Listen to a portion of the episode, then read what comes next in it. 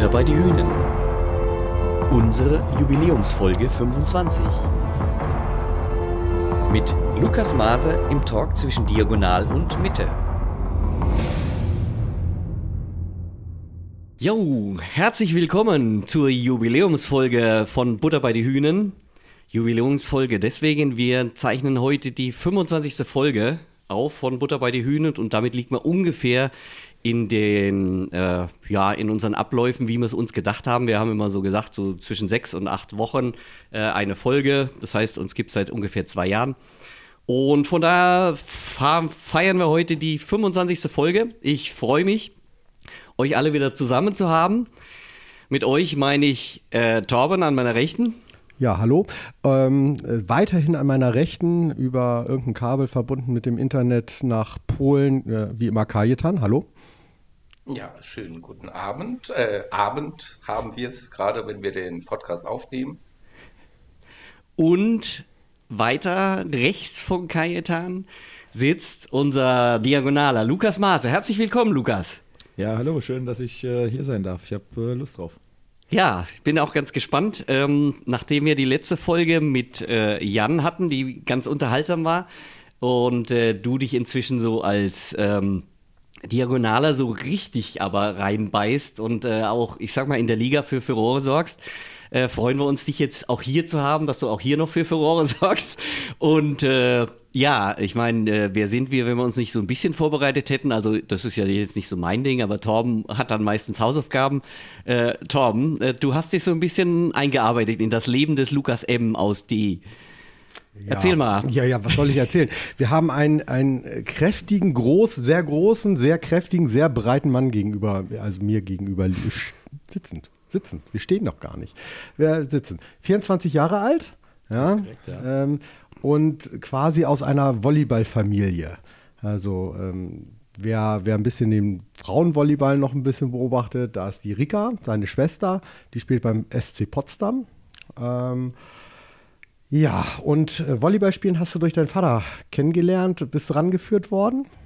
Ja, so sieht's aus. Also äh, wurde quasi so ein bisschen äh, mit in die Wiege gelegt. Mein, mein Vater äh, hat denselben Beruf gemacht, den ich jetzt auch mache. Der war auch äh, Profi-Volleyballspieler, noch äh, damals in der DDR. Und ähm, meine Mutter hat auch Profi-Basketball gespielt. Also Bälle und große Personen, so das war schon immer meins und äh, in meiner Familie.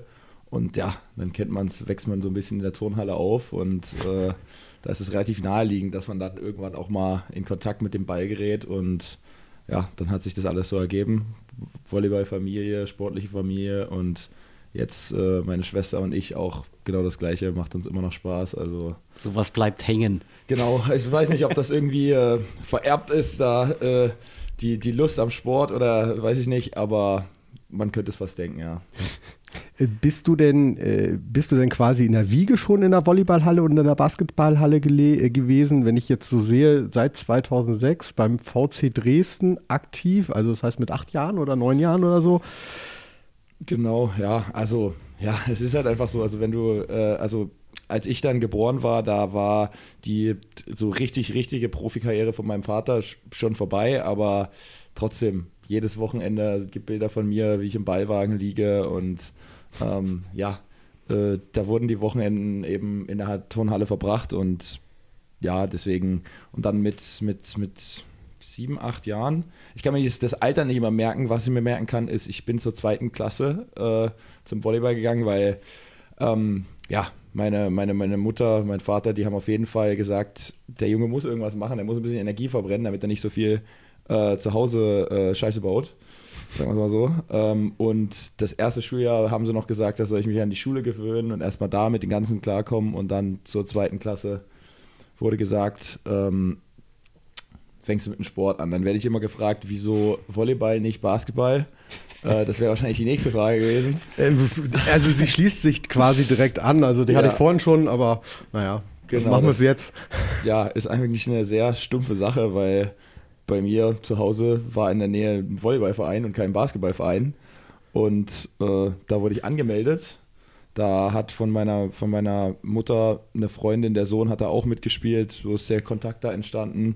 Dann wurde ich da angemeldet und seitdem habe ich den Ball nie wieder aus der Hand gelegt. Und okay. so einfach war es. Ja. Dich nicht mal woanders ausprobiert oder so? Nicht ein einziges Mal. Das ist Echt? ganz merkwürdig für mich. Okay. Es gibt so viele Leute auch in meinem Umfeld, die verschiedenste Sachen gemacht haben. Ich habe in meinem Leben Volleyball angefangen und bis zum Ende durchgezogen. Nicht einmal irgendwie aufgehört, kein bisschen. Ich habe am Anfang noch ein bisschen Klavier gespielt, das ist dann aber auch irgendwann untergegangen, weil ich einfach gemerkt habe, äh, das mit dem Ball macht mir deutlich mehr Spaß und dann ohne Umwege bis genau hierher, ja. Mit getapten Fingern Klavier zu spielen ist auch schwierig. Ja, quasi, ja.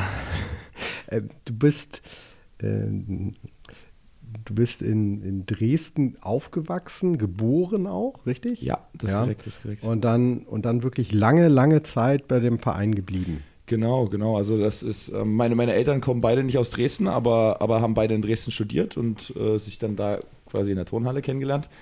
Und ähm, ja, VC Dresden, ähm, der ist nicht der, nicht der reichste Verein, sagen wir es so, und vielleicht auch nicht der beststrukturierteste, aber irgendwie schaffen die es immer, äh, ja, das mit dem Volleyball ganz gut hinzukriegen. Ich bin da die ganze, ganze Sache durchlaufen vom quasi Kindertraining, wenn man acht Jahre alt ist, wo es quasi nur um Bespielung mit dem Ball geht. Das hat ja jetzt noch nicht so viel mit Volleyball zu tun. Über die U12, U13, U14, U16, U18, U20, meine ganze Schulzeit lang ähm, war ich bei dem Verein. Ähm, der Verein hat auch eine Kooperation mit der Sportschule in Dresden, wir haben dann ein Sportgymnasium.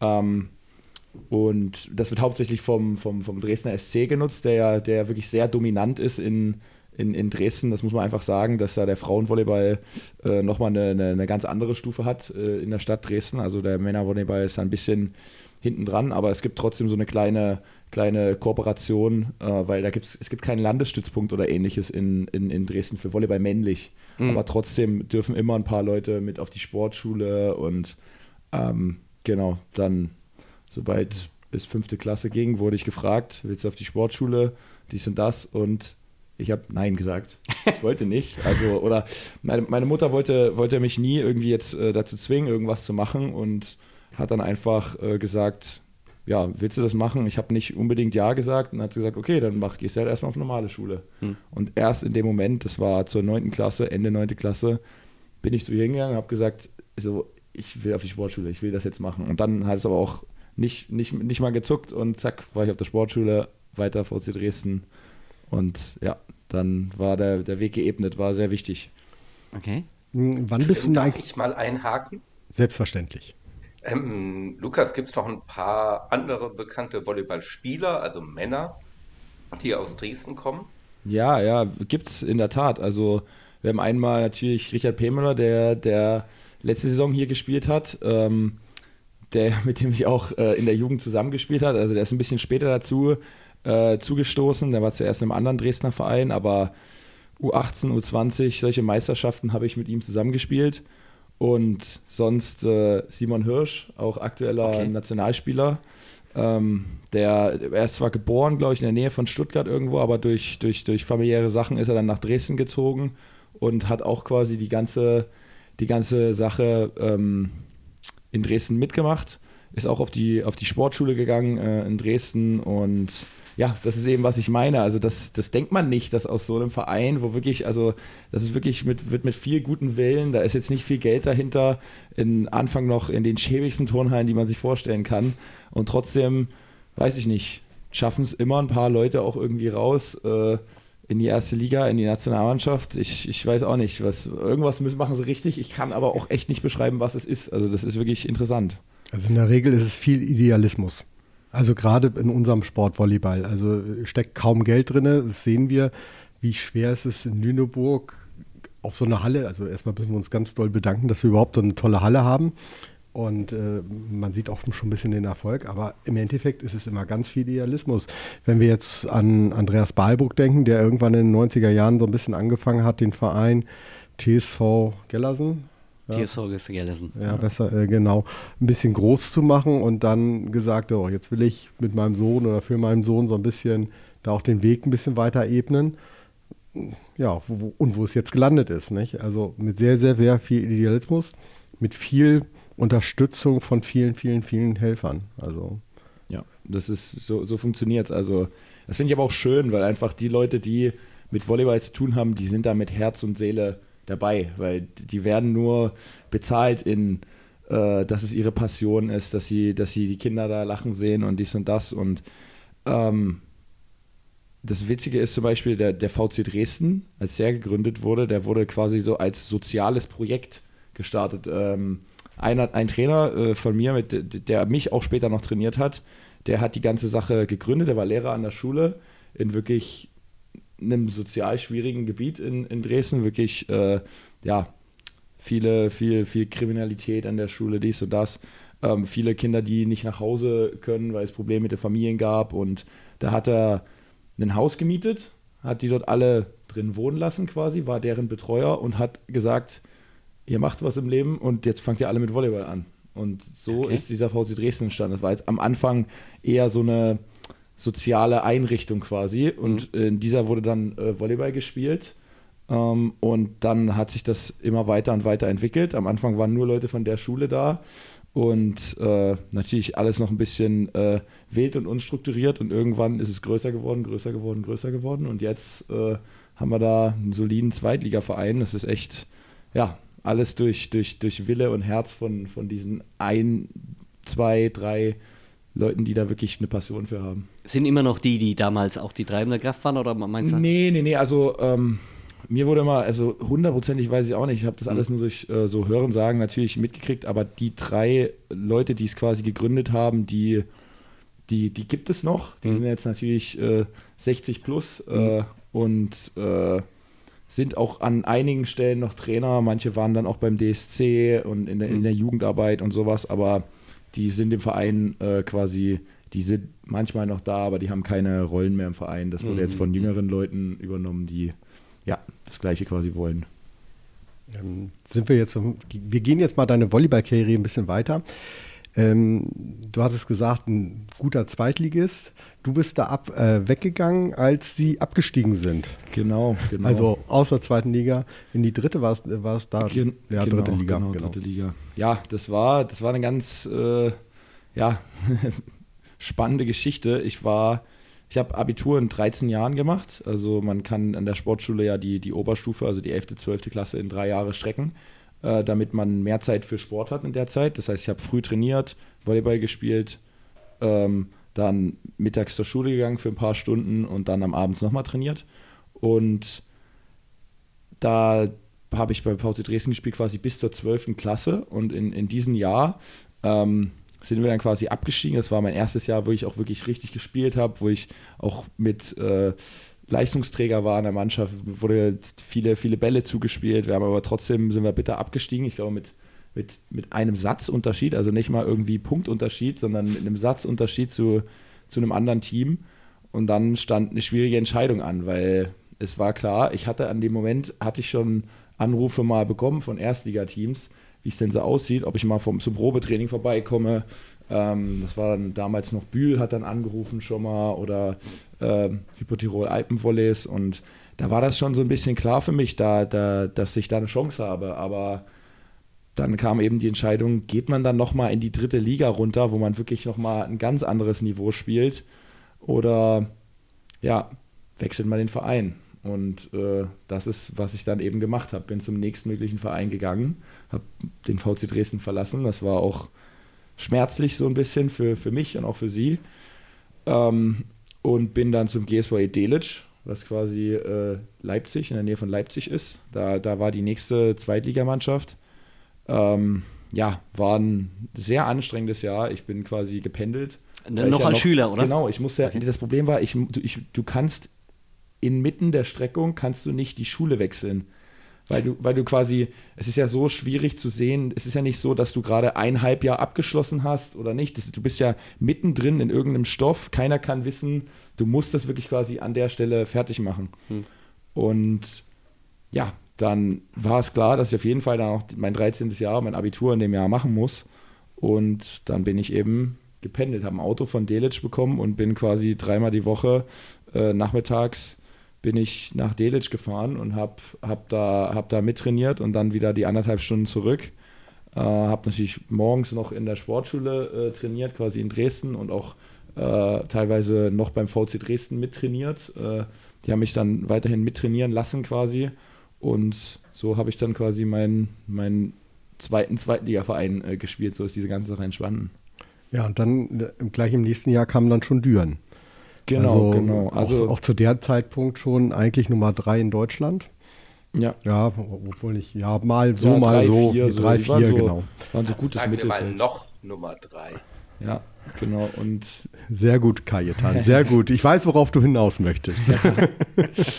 nee, ja, so, so sah das dann aus. Es war halt auch einfach, ähm, es ist ja auch schwierig gesehen zu werden, weil es, die, die, die, die Erstligavereine schauen ja schon wenig auf, auf die zweiten Ligen. Da gibt es schon ein paar, paar Leute, die da teilweise übersehen werden. Wenn ich dann in der dritten Liga gespielt hätte, dann wäre das nochmal ganz schwierig gewesen und dann den Sprung zu machen von der dritten in die ersten. Dementsprechend war es halt wirklich sehr, sehr gut, dass ich in der zweiten Liga gespielt habe. Das ist auch wirklich, also ich habe den Anruf aus Düren auch bekommen, weil jemand mein Zweitligaspiel gesehen hat. Also so äh, im Endeffekt habe ich es irgendwie richtig gemacht. Hat sich zwar in dem Moment nicht so hundertprozentig super angefühlt, weil es natürlich sehr umständlich war, aber es hat jemand gesehen, wie ich gespielt habe gegen, gegen, gegen, ich weiß nicht, irgendeinen Zweitligaverein, hat da ein Video gesehen und dann habe ich den Anruf aus Düren bekommen. Habe natürlich auch von, von anderen Erstligavereinen noch äh, Anrufe bekommen. Äh, aber Düren, ja, wenn die da anrufen, äh, wirklich, da ist ja nochmal ein bisschen, bisschen mehr Konzept hinter gewesen, als jetzt zum Beispiel bei, bei Rottenburg oder, oder, oder Netzhoppers. Ähm, da, da, ja, hat es sich direkt gut, gut angefühlt, angehört. Da bin ich dann hin zum Probetraining. Das war quasi nach Ende der, der Saison. Also, ähm, und da habe ich einmal mittrainiert und meine, meine Mutter war auch mit da, die, die wollte sich das natürlich auch mal alles angucken und hat da so ein paar Sachen nachgefragt, wie läuft das, dies, das. Und dann wurde, hat Düren gesagt, ja, wir würden dich gerne haben, wir, wir, wir sehen da Potenzial. Und dann habe ich unterschrieben und war, war, war alles klar, ja. Tom, auch, auch wenn es in, in unserem Ablauf ein bisschen anders dran, dran steht, aber du bist als ähm, nach Düren noch als Mittelblocker gegangen.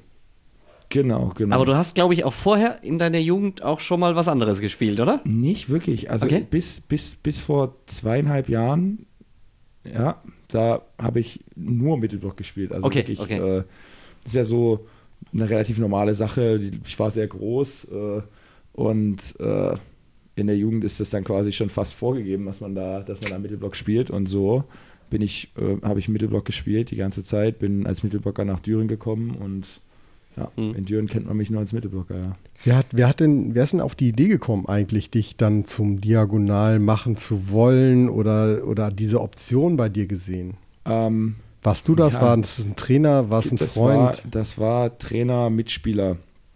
Ähm, das war eine relativ witzige Geschichte. Das war quasi nach meinem zweiten Dürenjahr, nee, nach meinem ersten Dürenjahr, ähm, waren wir, wurde ich das erste Mal zur Nationalmannschaft eingeladen. Äh, Nationaltrainer Andrea Gianni. Ähm, und dann war es so, dass wir mit Düren im Viertelfinale schon rausgeflogen sind. Wir haben gegen, gegen Berlin verloren. Ähm, und dann bin ich zur Nationalmannschaft äh, nach Kienbaum angereist und da war natürlich nur eine, eine, eine einzelne Auswahl von Spielern da, weil viele Leute haben noch Saison gespielt. Es war Finale war Berlin gegen Friedrichshafen.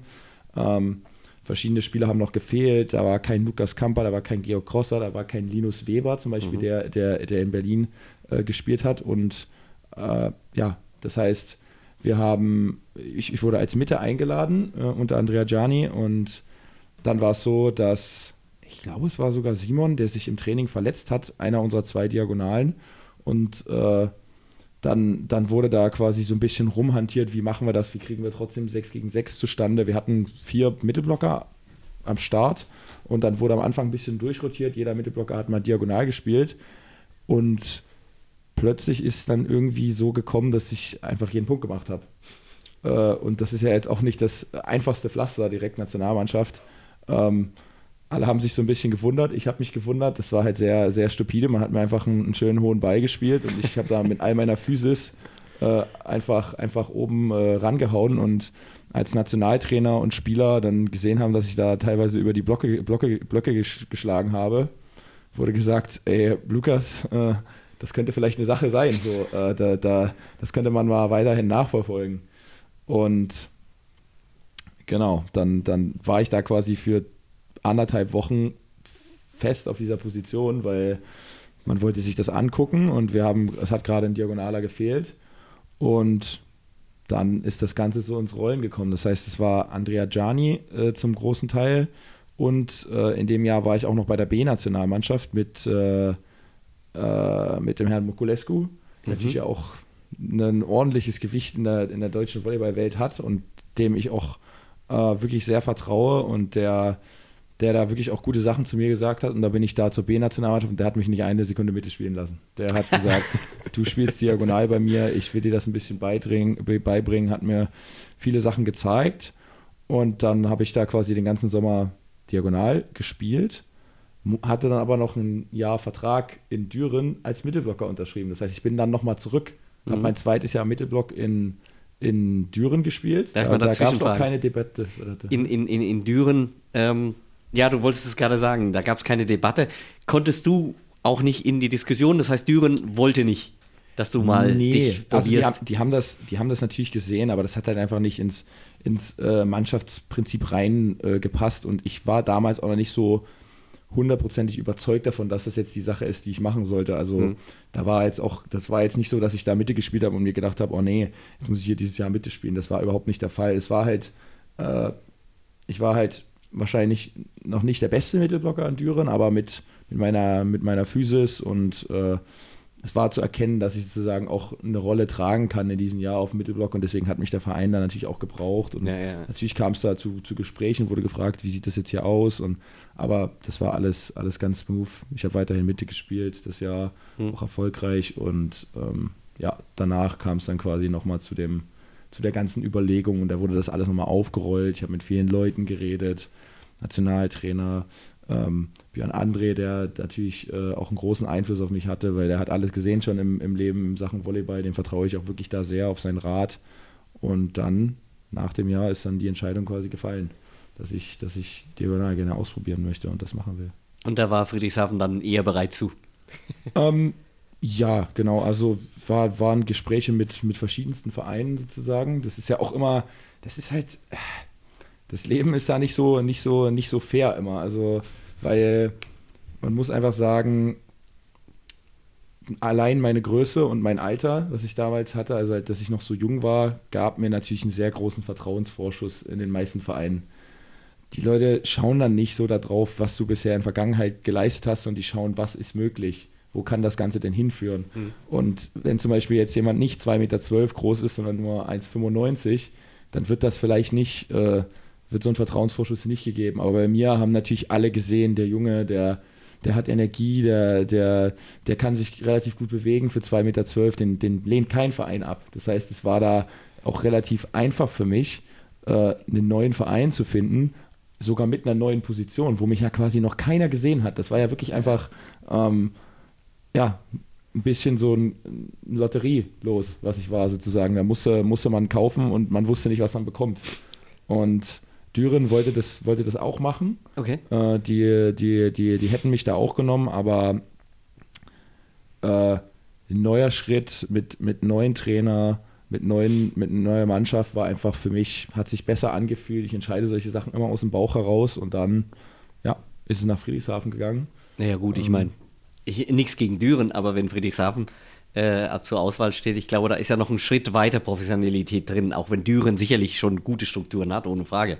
Oder? Ja, das ja, dürfte ja auch Fall. gereizt haben, schätze ich, oder? Ja, auf jeden Fall. Also so einfach äh, dieser Reiz des äh, des VfB Friedrichshafen ist natürlich, ist natürlich groß. Es war auch, gab es auch eine witzige Situation, ich glaube, mittlerweile kann ich so erzählen. Ähm, Sehr dass, gut. Insider, ja, Insider brauchen wir. Wir brauchen, also das ist ja das, worum die hier alle zuhören. Genau, damit, genau. Wir, damit man dann wieder in der Halle über irgendwas diskutieren kann oder so. ja, ja. ja. Nee, äh, genau in dem Jahr, als sozusagen diese Entscheidung anstand und ich hatte quasi gerade in meinem Kopf so die Entscheidung gemacht, dass, äh, dass ich diagonal spielen will nächstes Jahr äh, habe ich einen Anruf bekommen vom, vom, von einem Herr Kühnert, weiß ich nicht, ob ihr den kennt, ehemaliger Zuspieler von BR Wallace. Ja. Ähm, und hat mich quasi angerufen und angeklopft, wie es denn aussieht, ob ich gerne Mittelblock in Berlin spielen würde. Äh, was ja auch nochmal eine, eine große Sache gewesen wäre. Und ich habe keine zwei Sekunden überlegt, habe einfach abgelehnt. So. Wo, als ich das meiner Mutter erzählt hat, die auch gesagt hat, erstmal, hm, vielleicht hättest du vielleicht nochmal zwei, drei äh, Minuten, Tage, was weiß ich, länger äh, nachdenken sollen. Aber ich hatte da impulsiv einfach äh, mich entschieden und äh, habe dann die ganze Sache nicht weiter verfolgt und habe einfach gesagt, äh, sorry, es tut mir leid, ich, ich will auf jeden Fall diagonal spielen nächstes Jahr und dann hatte sich die ganze Sache aber auch gegessen. Da hätte, da hätte mein Leben nochmal eine ganz andere Wendung nehmen können, wenn ich da äh, anders abgebogen wäre quasi. Äh, wow, das ist aber sehr mutig. ja, mutig. Ein Angebot dumm, von Berlin abzulehnen. Ja, ja. hattest du Bedenken, dass du dann als Mittelblocker da eher zweite, äh, dritte im Volleyball dritte oder vierte Geige spielst? Um, ähm, das war es nicht mal so. Also ich habe ich hab sehr großes Vertrauen in mich selbst so. Also ich bin da, ich bin da jetzt nicht, wenn ich irgendwo hingehe, dann, dann will ich auch spielen äh, und, und, und besser werden und, und mich, da, mich da in der Mannschaft einbringen. Also ich weiß gar nicht mehr ganz, wie dann die Konstellation war. Ähm, das war jetzt, glaube ich, nicht so, nicht so sehr der Grund, den, den, ich da, den ich da hatte, um da abzulehnen, sondern ich war einfach, oh, ich habe mich gerade entschieden, ich spiele diagonal, ihr wollt mich nur auf der Mitte haben, dann, dann, dann ist, ist es das eben nicht. Und dann, dann habe ich das Ganze abgelehnt. Aber es geht einfach darum, dass wenn Berlin anruft, das ist, das ist quasi eine der größten Sachen, die passieren kann, weil das ist ja wirklich so das, das, das Volleyball-Mecker quasi in Deutschland. Mhm. Ja, natürlich die größte Halle mit den meisten Zuschauern und natürlich regelmäßig Champions League und auch Erfolg in der Champions League im Moment. Also Gut, aber ich glaube, das kannst du ja von Friedrichshafen auch sagen, auch wenn in den letzten Jahren äh, BR natürlich noch ein bisschen anders dastanden, aber äh, weit weg ist Friedrichshafen auch nicht gewesen, auch wenn sie jetzt gerade ein bisschen Hallenprobleme hatten und noch haben, aber ja, spannend. Also eine Frage habe ich dazu noch zu dieser Entscheidung. Äh, man hört ja so ein bisschen so so eine Art Ranking, wie viel jeder jede Position verdienen kann. Äh, da ist der Diagonale ja doch doch ein bisschen besser gestellt in der im Grundsatz oder im Durchschnitt als der Mittelblocker. War das auch noch ein Gedankengang, den du schon damals, den du damals hattest, nach dem Motto, vielleicht könnte ich da ein bisschen mehr verdienen auch? Oder, oder war das gar nicht so, war das sozusagen komplett raus? Ähm, das wurde mir auf jeden Fall gesagt. Zum Beispiel, ich habe ja mit, mit, mit Björn André geredet, ich habe mit, mit Mitspielern geredet und die haben mir das natürlich erklärt. Bevor war mir das gar nicht so sehr bewusst, dass man als mittelmäßiger Diagonal teilweise so viel verdient wie als Top-Mittelblocker. Das ist einfach so. Ähm, aber das hat damals nicht so sehr in meine, in meine Entscheidung mit reingespielt, einfach aus dem Grund, weil ich noch in dem Alter war und auch teilweise jetzt noch bin, wo ich nicht fürs Geld spiele. Also im Moment spiele ich nicht, das ist, ich denke, es ist nicht so sinnvoll, äh, in dem Alter jetzt äh, irgendwo hinzugehen, nur um schnelles Geld zu machen, weil ich will besser werden, ich will spielen, ich will, ich will, ich will mich etablieren in der Liga und das, da, da, darum geht es nicht. Also wenn, wenn es mir einzig allein um Geld gehen würde, dann hätte ich wahrscheinlich mit 20 Jahren irgendwo nach Katar gehen können oder nach Saudi-Arabien und dort irgendwo äh, Mittelblock spielen können, aber das, das, das bringt einem einfach nichts. Da, ja. Da, da wirst du nicht so besser. Du musst, du musst auch mal ähm, der schlechteste Spieler im Team sein. Das ist ja so, so wirst du besser. Mhm. Du passt dich ja äh, nach, äh, dahin an, wo du spielst. Das ist, wenn, wenn es zum Beispiel genauso mit, mit, mit Jan Böhme jetzt dieses Jahr, das ist einfach, der hat nicht ein einziges Spiel gespielt gehabt, äh, als ich angekommen bin in der Vorbereitung äh, in der ersten Liga, aber der hat gespielt wie ein Erstligaspieler, einfach weil er zwei Monate lang mit Erstligaspielern trainiert hat. So funktioniert das. das ist, deswegen wird man in der Nationalmannschaft besser, weil man so viel und so konzentriert mit so guten Leuten mhm. trainiert. Mhm. Du bist auf einem ganz anderen Niveau. Du passt dich an. Deine Augen, die Schnelligkeit des Spiels, Kleinigkeiten bemerkt man, die man sonst überhaupt nicht bemerkt. Du kannst mit einfachen Sachen teilweise keine Punkte mehr machen, da fällt kein Ball auf den Boden. So.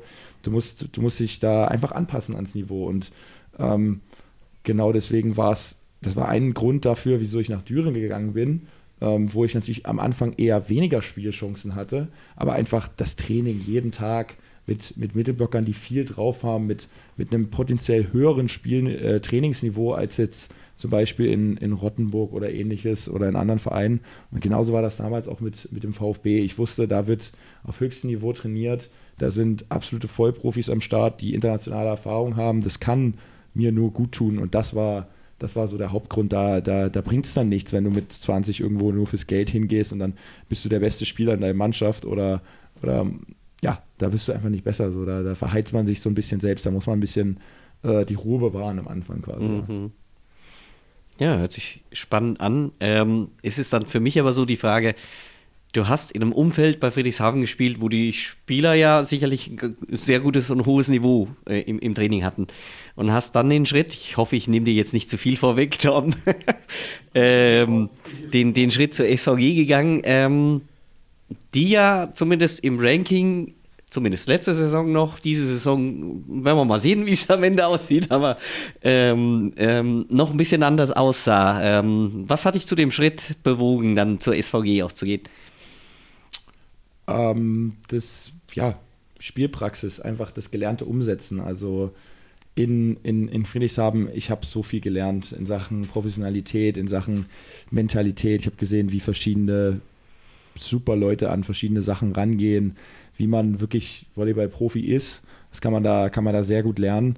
Und ja, hier natürlich jetzt einfach diese Sachen, die ich gelernt habe, umzusetzen. Mhm. Wirklich auch selber der zu sein, der, der die Sachen sagen kann, wo der, der auch Sachen an andere weitergeben kann, der, der Punkte machen kann, der Verantwortung äh, zeigen kann. Und du, das, das, das bringt dir alles nichts, wenn du das ganze Leben lang nur lernst, aber dann nie, nie keine Prüfung kommt. Mhm. So, das, das bringt ja auch nichts. Das heißt, äh, dieses Jahr, dieser Schritt ähm, ist quasi, ja, die Umsetzung dessen, was ich die zwei Jahre vorher äh, in, in Friedrichshafen gelernt habe, geübt habe. Natürlich gab es da auch äh, Einsatzmöglichkeiten, wo ich das schon, schon zeigen konnte, aber hier ähm, ist es natürlich nochmal was ganz anderes. Es kommt, jeder kann mal ein gutes Spiel haben oder äh, ein schlechtes Spiel. Es kommt darauf an, eine ganze Saison lang äh, gute Leistung zeigen zu können und dem Team zu helfen und das weiß ich, wusste ich, dass ich das hier machen kann, mich da selber testen kann, äh, dem Verein helfen kann und deswegen äh, bin ich hierher gekommen, ja. Hm. Ähm, aber gehen wir vielleicht doch nochmal einen Schritt zurück. Das, äh, es ging ja dann nochmal zurück auf die Position des Mittelblockers, jetzt in der äh, Nationalmannschaftssaison. War das dir von Anfang an klar? War das mit dem Trainer, mit dem Trainerteam abgesprochen, dass du als Mittelblocker zur Nationalmannschaft kommst? Oder hat sich das irgendwie ergeben, auch durch personelle Probleme und ähnliches? Ja, das war, das war eine Kombination von beidem. Äh, nach, wir haben Pokal-Halbfinale gespielt in Ulm, Friedrichshafen gegen Berlin. Eines der krassesten Spiele, das ich je gespielt habe, einfach weil wir kamen gerade aus Quarantäne raus. Einige Leute waren noch in Quarantäne bei uns mit dem VfB, darunter zwei unserer Mittelblocker. Das heißt, wir hatten nur einen Mittelblocker. Praktisch, dass ich mein ganzes Leben Mittelblock gespielt habe, habe ich einfach in dem Spiel Mittelblock gespielt. Wir besiegen die dort äh, im, im, im fünf Sätzen oder ich glaube in fünf Sätzen. Ähm, und ich, ich habe da jetzt kein überragendes Spiel gemacht. Ich habe wirklich zwei, zweimal vorher Mittelblock gespielt, aber nach dem Spiel kommt äh, kommt Bob Ranner, der, der jetzt Head Coach ist bei, bei Hersching, damals ähm, Co-Coach in, in, in Friedrichshafen und auch Co-Trainer der Nationalmannschaft. Und der ist nach dem Spiel direkt auf die Tribüne, da saß äh, Christian Dünnes, äh, Sportdirektor vom, vom DVV. Ähm, und die haben sich kurz unterhalten und dann, äh, als ich oben im VIP-Bereich war, kommt, kommt Bob auf mich zu schon und sagt, ähm, es kann sein, dass du in der Nationalmannschaft vielleicht nochmal Mittelblock spielen musst. So, ich weiß nicht, ob das jetzt natürlich ein bisschen Zufall war, äh, das Timing, aber ich glaube, die haben sich das auch in dem Spiel ein bisschen angeguckt, wie das funktioniert, ob ich das alles noch drauf habe. Und ähm, ja, es gab halt Verletzungsprobleme. Äh, Tobias Krieg hat, ich glaube, ein ganzes Jahr lang nicht einen einzigen Ball gespielt. Der mhm. war raus mit seinem Knie. Und ähm, Anton Brehme äh, die gleiche Sache, hatte zwei OPs hinter sich, war dieses Jahr in der Nationalmannschaft überhaupt nicht verfügbar, einfach verletzungsbedingt und dann Markus Böhme äh, quasi aufgehört, äh, war nicht mehr bei der Nationalmannschaft dabei. Das heißt, drei der Mittelblocker, die sonst wirklich sehr, sehr viel auf dem Feld stehen, waren einfach nicht da. Mhm. Und ähm, dann ja, hat sich das eben so ergeben. Dann bin ich, bin ich da angekommen und habe gedacht, äh, gucken wir mal, was, was so läuft und dann von Sekunde 1 lang äh, nicht einen einzigen Ball auf Diagonal angegriffen und Mittelblock gespielt und ähm, hat mega Spaß gemacht und war richtig cool, ja. Ja, auch erfolgreich für dich. Also, was ich von der VNL mitbekommen habe, sah sehr gut aus dann in dem Moment. Und da ich ja wusste, dass du zu uns kommst, äh, habe ich so gedacht, so, oh, okay, haben wir wieder, äh, oder wenig Diagonalen wieder. Der bleibt dann auf Mitte. Nach dieser, nach dieser Vorstellung habe ich gedacht, so, pff, ja, äh, sichere Mitte, weil so stark, wie ich dich gesehen habe, hätte ich dann jetzt, äh, ja, Jordan oder so nicht gesehen gehabt. Aber ja, das, das war, schon, war schon echt eine Demonstration, die du da gebracht hast in der Nationalmannschaft. Und äh, wir waren ja eigentlich auch auf dem Diagonalen eingestellt. Mhm. okay, super, super als Mittelblocker, aber wen haben wir dann als Diagonalen? ja, das war, das war wirklich spannend. Also ich habe das auch selber nicht so erwartet. Das war, ich, hab, ich bin da reingegangen mit der, mit der, mit der, mit dem Gefühl, also ich wusste, dass ich, dass ich gut Volleyball spielen kann, aber ich wusste natürlich nicht, wie läuft es jetzt auf der Mitte, wie einfach wird es sein, zu, da zurückzufinden. Und ja, das war einfach wirklich sehr überraschend. Ich habe keine zwei Wochen gebraucht, dann war ich wieder, war ich wieder sehr komfortabel mit der Position. Man erinnert sich ja auch einfach an solche Sachen. Und man muss einfach sagen, das ist, glaube ich, nicht was, was jeder machen kann. Meine Größe hilft da sehr. Hm. Weil wirklich einfach mein Spielstil auf beiden Positionen ist sehr durch meine Physis geprägt. So Abschlaghöhe, einfach meine, meine pure Größe ähm, macht da viel wett, muss man einfach sagen. Das ist jetzt, das kann man jetzt, das kann man, könnte, glaube ich, nicht jeder machen, muss man einfach sagen. Mhm. Ganz kurze Zwischenfrage, Abschlaghöhe, wo bist du im Moment circa? Ähm, so 3,60 Meter, 3,62 Meter oder so. Also, ja, nee, auf zwei Zentimeter, äh, aber ja, trotzdem. Ja, ja. Einfach mal zu, zu hören. Also überlegt euch mal, wo eure Decke ist. Und dann, noch, und so dann noch einen Meter ein, oben drauf. Das ist so 1,20 Meter über dem Netz, ja. Also, ähm, aber also natürlich, das wird irgendwo äh, gemacht äh, mit keinem Ball oder so. Du schlägst da an so, so ein Teil ab. So im Spiel wird das, wird das, wird so eine Zahl nie passieren. Äh, den Ball schlägt man natürlich noch ein bisschen flacher ab, aber das, da bin ich schon äh, irgendwie, ja, das wurde mir irgendwie in die Wiege gelegt, dass ich das so, so kann. Und genau, das heißt, da ist es auch wirklich dann einfacher für mich gewesen, als für jemanden, der jetzt nicht so den, der, der das mehr mit mit volleyballerischen Fähigkeiten ausgleichen müsste, mhm. so ein Positionswechsel. Ich konnte da halt viel machen, weil ich halt einfach sehr viel und weit übergreifen kann im Block, weil ich nicht die krassesten Winkel schlagen muss in der Mitte, um die Punkte zu machen, einfach weil ich über den Block schlagen kann oder ähm, einfacher vorbeikomme. Und was ich auch unterschätzt hatte, ist, dass ich habe gedacht, ich habe zwei Jahre lang keinen Mittelblock gespielt, dass es mir schwierig fallen würde, das die ganze Spiel zu lesen, das ist ja ein großer, großer Part vom Mittelblocker sein, den so einfach Taktik, wo gehe ich vom Block hin, den Zuspieler lesen, verschiedene Situationen. Aber das war überhaupt nicht der Fall, dass ich da irgendwie äh, rausgekommen bin aus dieser ganzen Sache, sondern ich habe zwei Jahre lang Volleyball auf höchstem Niveau gespielt und der Kopf entwickelt sich weiter. So Mittelblock ist viel Erfahrung. Deswegen sieht man auch viele Mittelblocker, die halt eher um die 30 rum ihre mhm. größte Stärke haben, weil das, das Mittelblock sein ist Erfahrung. Mhm. So, natürlich kann es dir helfen, wenn du noch mal ein Stück schneller bist, wenn du zehn Jahre jünger bist, aber das Spiel lesen, äh, Erfahrung in Situationen und das habe ich alles vorher auch äh, mitbekommen, auch in meinen Jahren, als ich Diagonal gespielt hatte da in, in, in Friedrichshafen. Das heißt, ohne zwei Jahre lang Mittelblock trainiert zu haben, bin ich deutlich besser geworden im Mittelblock weil ich besser im Volleyball geworden bin. Mhm. So, so, so muss man das sehen. Das heißt, ich habe da jetzt äh, wirklich auch einfach einen großen Schritt auf der Mittelblock-Position gemacht. Ich war deutlich, deutlich besser plötzlich im Blocken, als ich mich jemals erinnern konnte, einfach weil ich besser darin war, das Spiel zu verstehen. Das war, mhm. hat, hat mir dann da sehr, sehr geholfen. Deswegen gibt es auch diese ganze Sache nicht, wo mich Leute dann immer fragen, war das jetzt Verschwendung oder sowas? Das ist absolut nicht der Fall wenn du Volleyball auf so einem hohen Niveau spielst, dann lernst du auf allen Positionen, mhm. egal was du machst. Das heißt, es hat mir auch super viel für mein Spiel jetzt geholfen, dass ich dieses Jahr Mittelblock gespielt habe in der Nationalmannschaft. Das ist einfach, gegen diese Leute zu spielen, international, VNL, ähm, Weltmeisterschaft, solche Spiele alleine zu spielen, egal auf welcher Position du da auf dem Feld spielst, äh, Feld stehst, du wirst besser. Mhm. Und ja, deswegen. Ja, hilft es dir dann auch sozusagen, du weißt, du weißt ungefähr, was der Mittelblocker denkt, ähm, wo er dann hingeht, dass du dich dann auch schneller oder einfacher positionieren kannst? Oder ist das, äh, ist das reine Absprache, die ihr vorher trefft mm. im Spiel? Also, wo du zu stehen hast in der Abwehr? Ähm, das, ist, das ist schon in gewisser Maße, abges in gewissem Maße abgesprochen, aber natürlich, wenn du, wenn du ein gewisses Spielgefühl äh, entwickelst, dann passt, passt du das an. Also jetzt mhm. nicht so, dass ich, ich sage immer, das Volleyballfeld ist halt kein Schachbrett. Du kannst es nicht perfekt alles ausmarkieren, was ist wessen Ball, da steht der. Du kannst natürlich äh, vorher das ein bisschen äh, dir überlegen, wo du die höchsten Chancen hast, den Ball zu bekommen oder zu blocken oder abzuwehren. Aber im Endeffekt ist das alles ein bisschen, bisschen verschwommen und muss dann äh, von den Spielern auf dem Feld gelöst werden.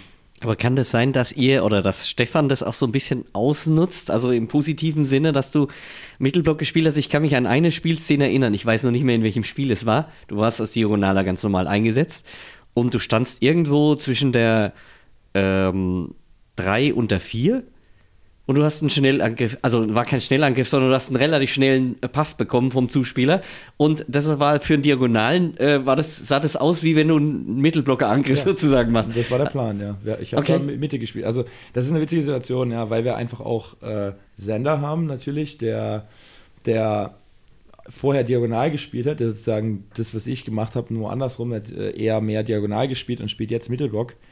Ähm, das heißt, in dem, in dem Läufer 6 ähm, da hatten wir echt äh, geringe Zahlen, Sander und ich.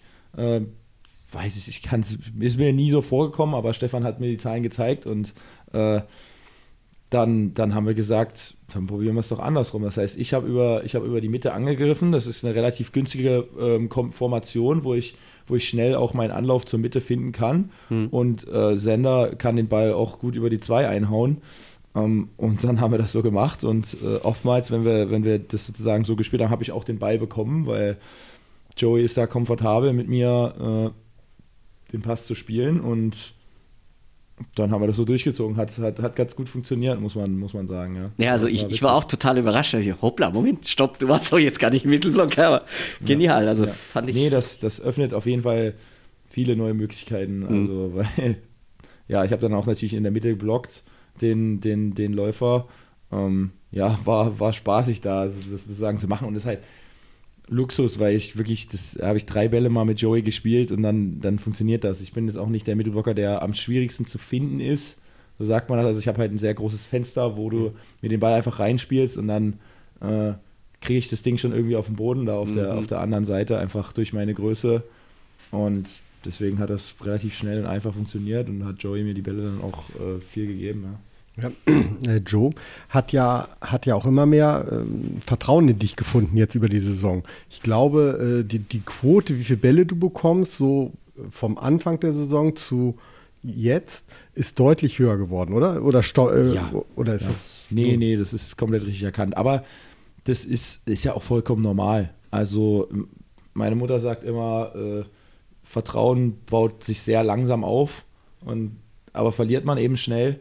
Und äh, so ist es einfach. Also Joe hat hier das letzte Jahr gespielt und hat quasi äh, sehr viel Position 4 gespielt und ist natürlich sehr komfortabel mit, mit, mit Jordi. Der hat jeden Punkt gemacht in der letzten Saison. Der hat wirklich da sehr viel äh, Gewicht tragen müssen. Und ich glaube, das hat man am Anfang auch noch gesehen.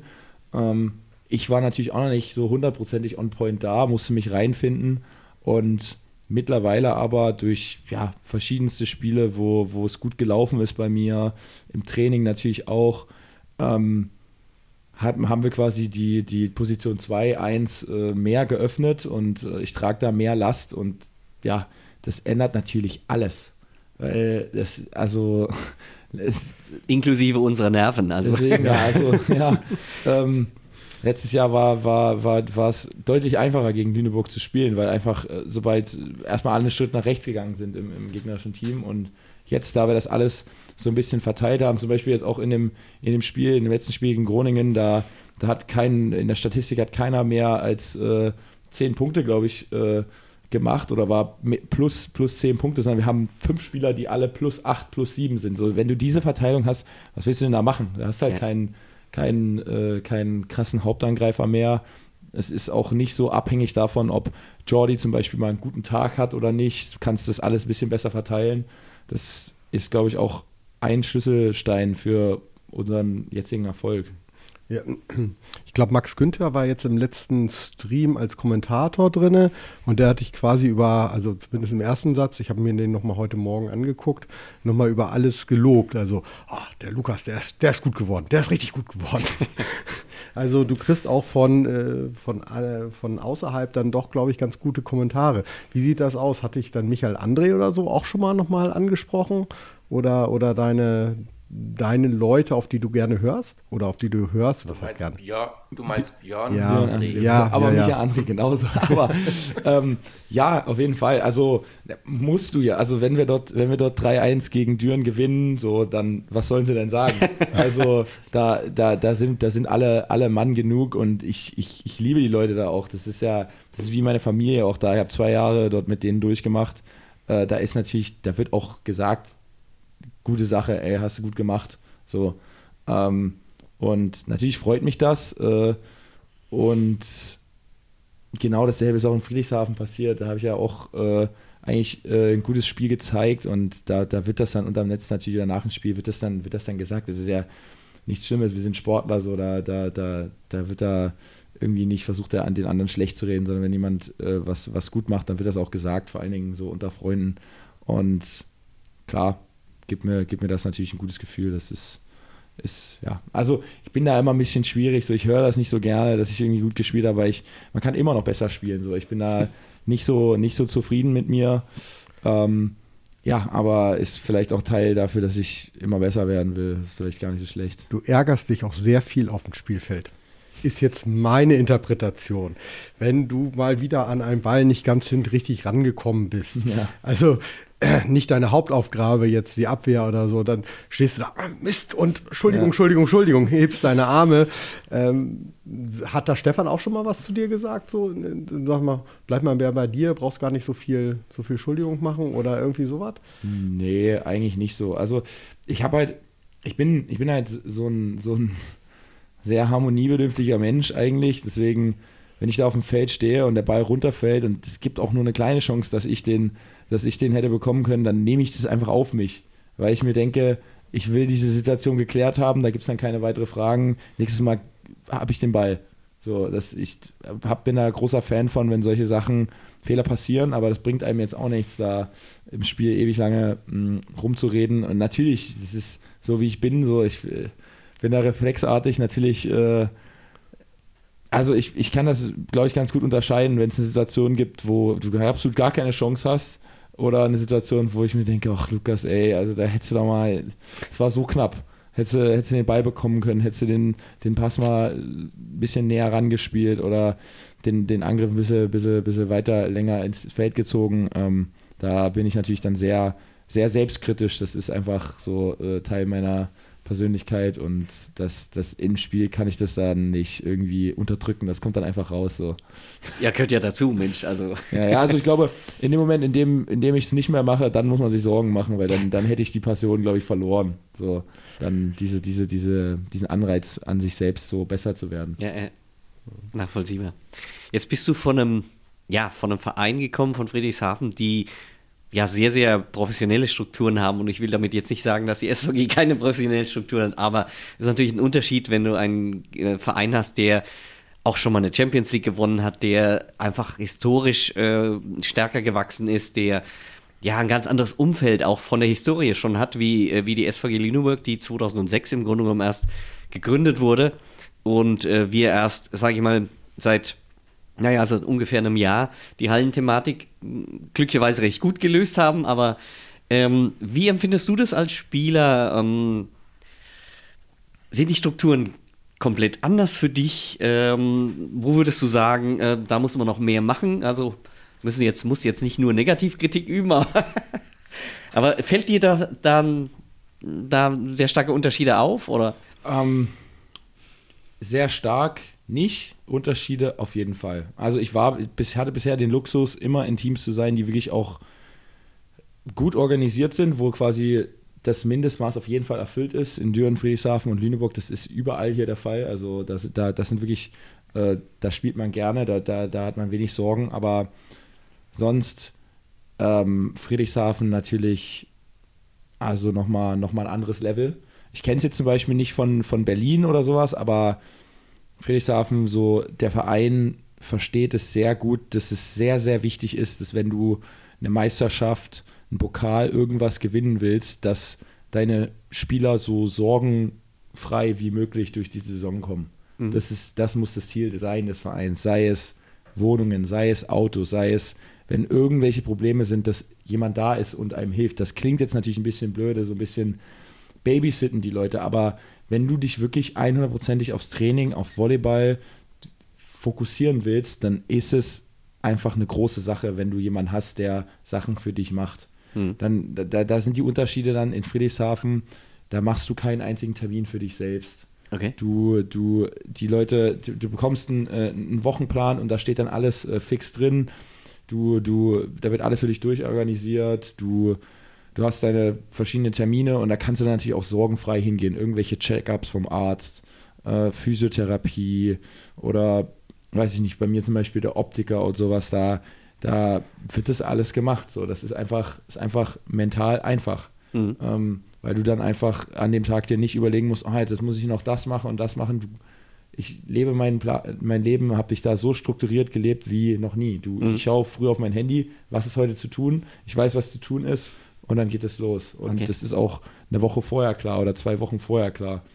Und da sind die wirklich richtig gut drin, muss mhm. man einfach sagen. Natürlich bin ich eher ein Spieler, der da nicht so viel Hilfe brauchte. Das ist natürlich noch mal mehr, wenn du ausländische Spieler hast da die, äh, die, die Kommunikation für die zu unternehmen, äh, einfach Termine klären oder dann gibt es auch noch größere Sachen, wo die Familie natürlich da ist von den Spielern. Das gibt es jetzt hier natürlich nicht so, aber in Friedrichshafen gibt es viele Leute, die, die 30 plus sind, die mit, mit, mit Frau und Kind und, und, und allem angereist sind, einfach da, da nimmt der Verein auch wirklich äh, das für sich an, den, den Spielern, den Familien größtmögliche Unterstützung zu geben. Und das, das haben sie echt gut drauf. Das haben sie über die Jahre gelernt, dass man so mhm.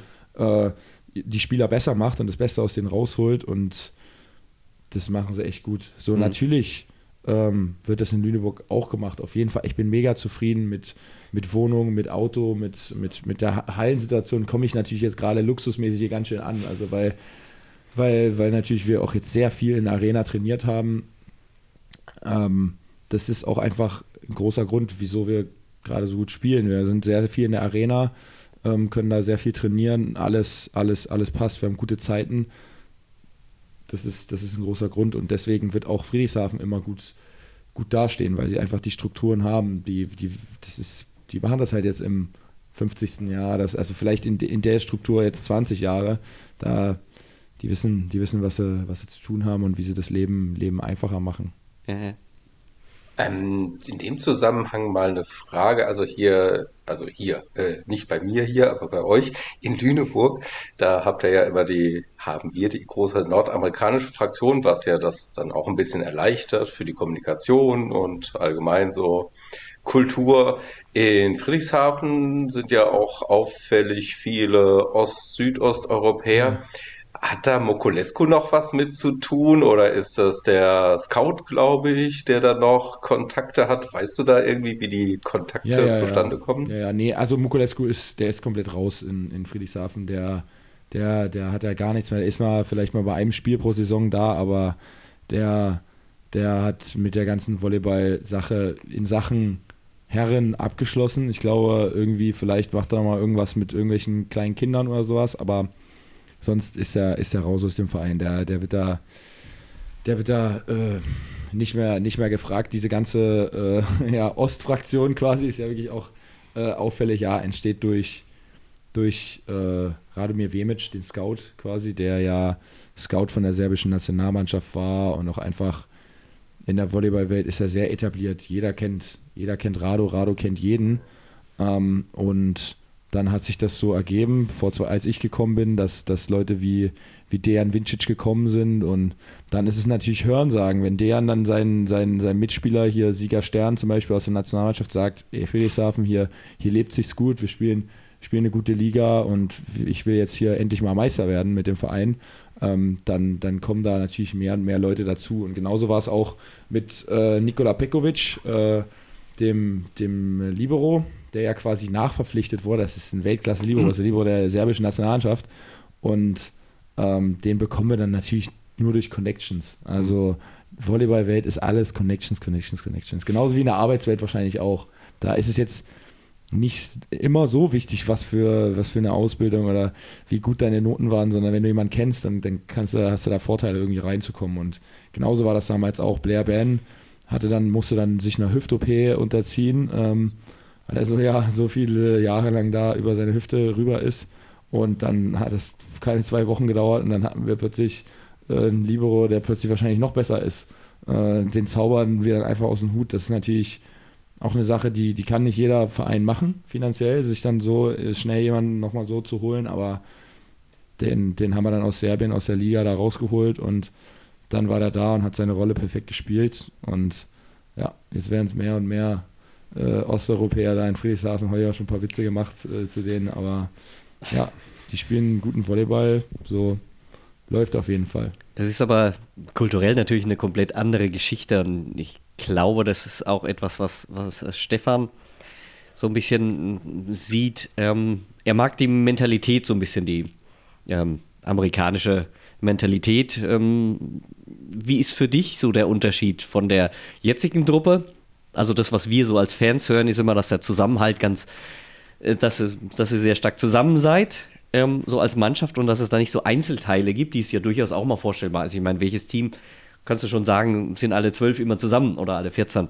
Ähm, wie ist für dich der Unterschied zwischen der Mentalität, der amerikanischen Mentalität oder von mir aus eher einer osteuropäischen?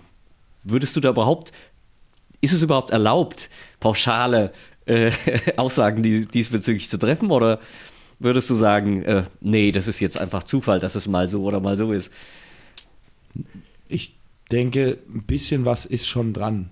Ähm, einfach weil ja, aber, aber es ist dieses Jahr zum Beispiel, ich würde jetzt nicht sagen, dass wir so einen guten Zusammenhalt dieses Jahr haben, weil wir amerikanische Mentalitäten haben, sondern es kommt einfach durch, durch das Alter mhm. und, und so die und die Charaktere, die wir so im Team haben, ähm, dass wir, dass wir so gut äh, zusammen zusammenarbeiten äh, dieses Jahr. Wir haben uns da echt irgendwie ganz gut, gut gefunden und Stefan eine ganz gute, gute Auswahl an verrückten Typen getroffen, so wie er es quasi immer sagt.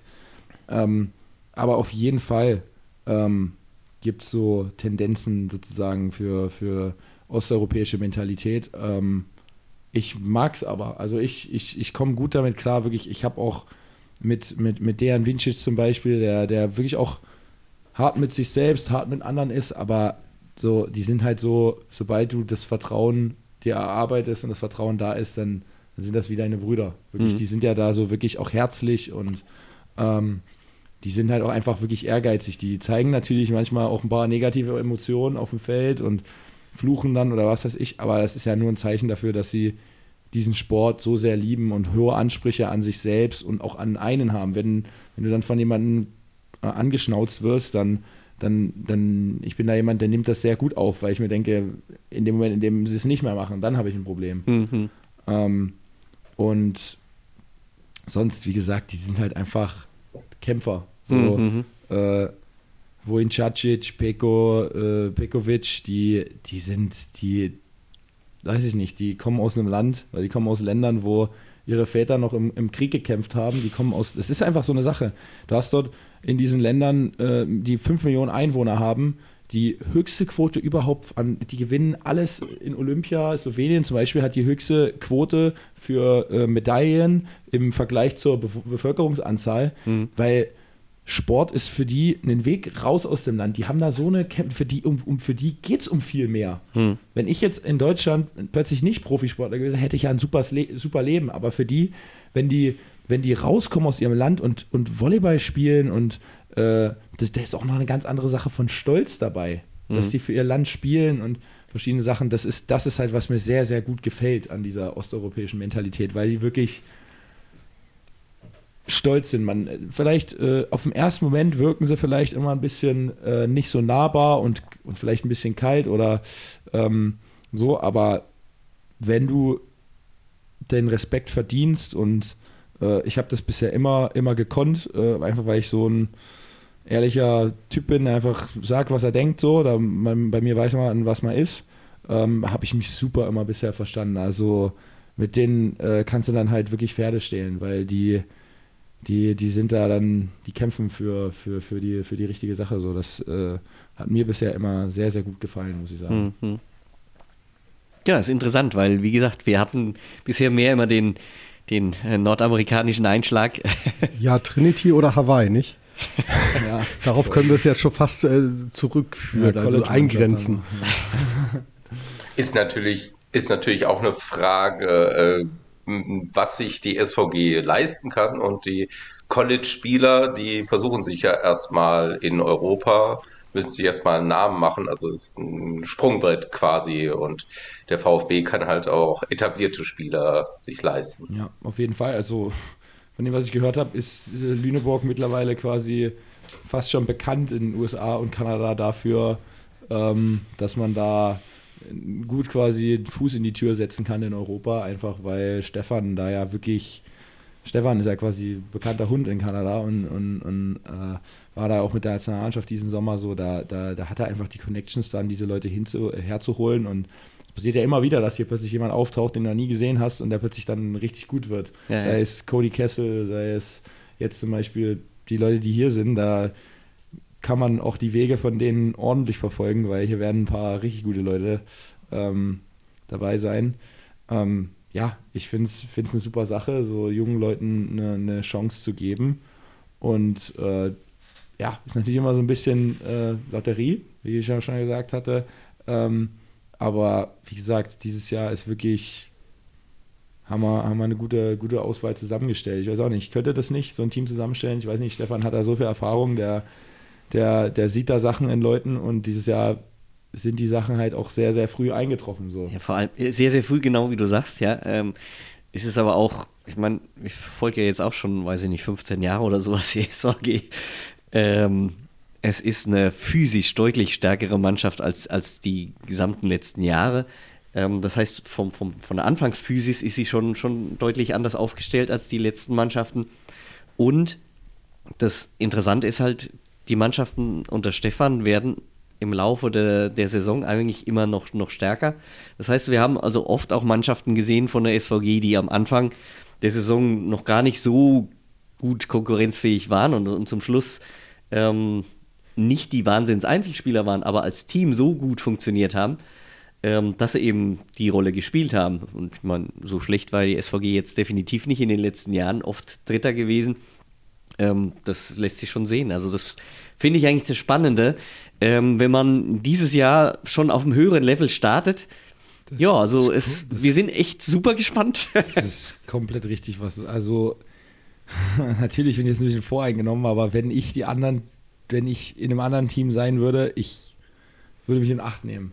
Weil es ist wie du sagst, wenn man, wenn man so junge Spieler zusammenbringt, dann kann es sein, dass es am Anfang nicht so gut startet. Es gibt viele Leute, die ihre erste Profisaison spielen, die wissen gar nicht, wie man, wie man in so einer Liga spielt ähm, und wie lang so eine Saison auch sein kann. Aber wenn wir jetzt am Anfang schon so gut durchstarten, es ist, es kann einiges passieren. Da ist halt auch mit so jungen Leuten so viel Luft nach oben. Das ist, also, ich, Stefan und ich, wir gucken uns da manchmal an, weil wir, glaube ich, die beiden, also Stefan auf jeden Fall, er immer so Momente hat im Training, wo er, wo er, sich, wo er einfach lachen muss, weil er denkt, um Gottes Willen, so dieses, diese Saison jetzt oder hier und jetzt, wir können richtig gute Sache hier machen. Und ich realisiere sowas auch immer. Ich habe jetzt wahrscheinlich in der Mannschaft die meiste Erfahrung, äh, obwohl ich jetzt nicht äh, der Älteste bin oder irgendwas, aber äh, spiele seit vier, fünf Jahren jetzt in der Liga, äh,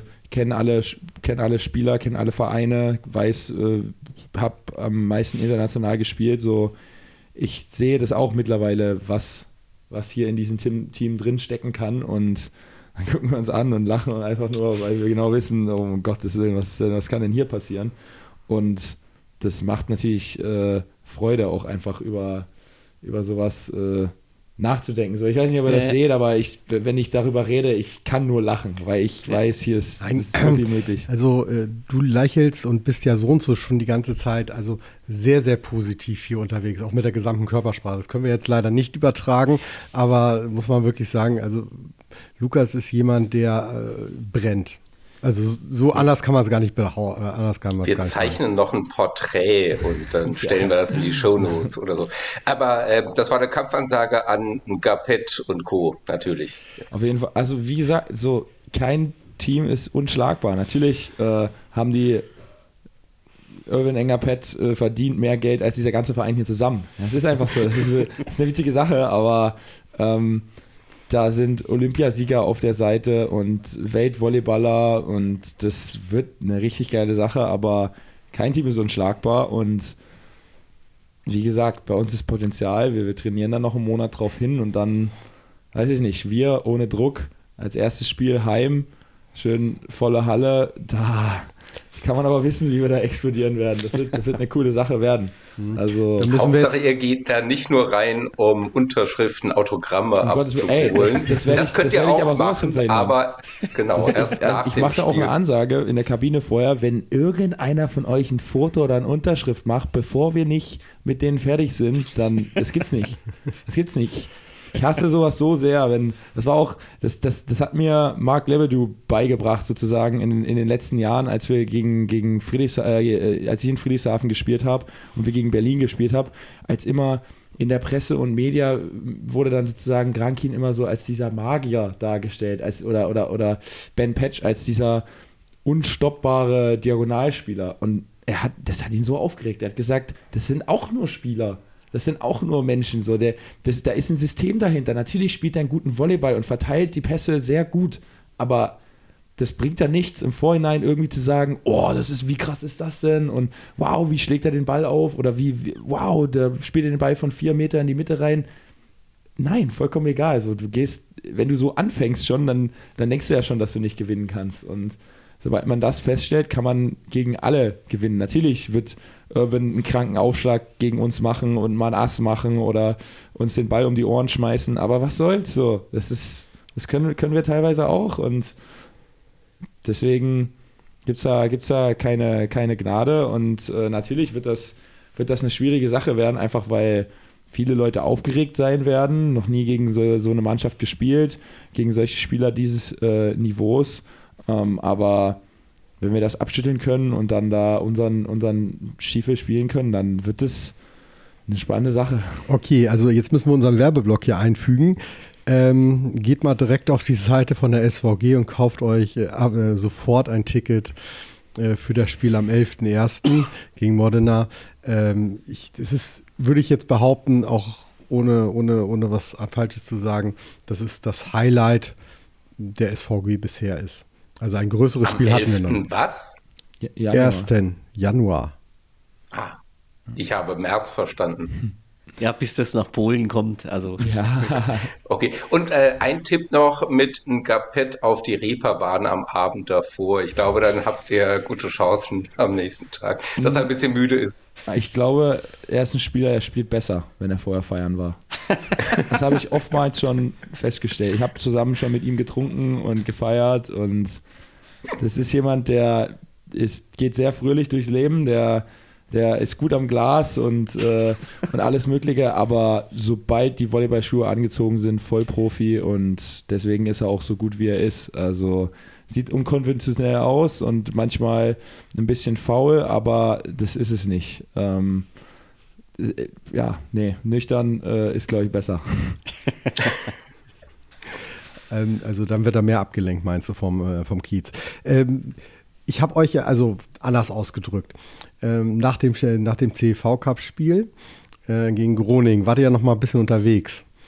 Das ist korrekt, ja. Das ist korrekt. Ich habe euch ja am Bahnhof getroffen. Aha. Wohin wart ihr denn? So, ganz grob. Um, ähm, ja, naja, klar, da, da wo es halt hingeht. Äh, Kiez und dann, und, dann, und dann Abfahrt. Also, das ist so eine Sache, ähm, Profisport und, und, und Alkohol und Party und dies und das. Im ersten Moment passt das nicht so gut zusammen. Ähm, Einfach weil es natürlich total ungesund ist. Du erholst dich überhaupt nicht, du schläfst quasi nicht so viel. Alkohol ist mit das Schlimmste, was du deinem Körper antun kannst, wenn du regenerieren willst.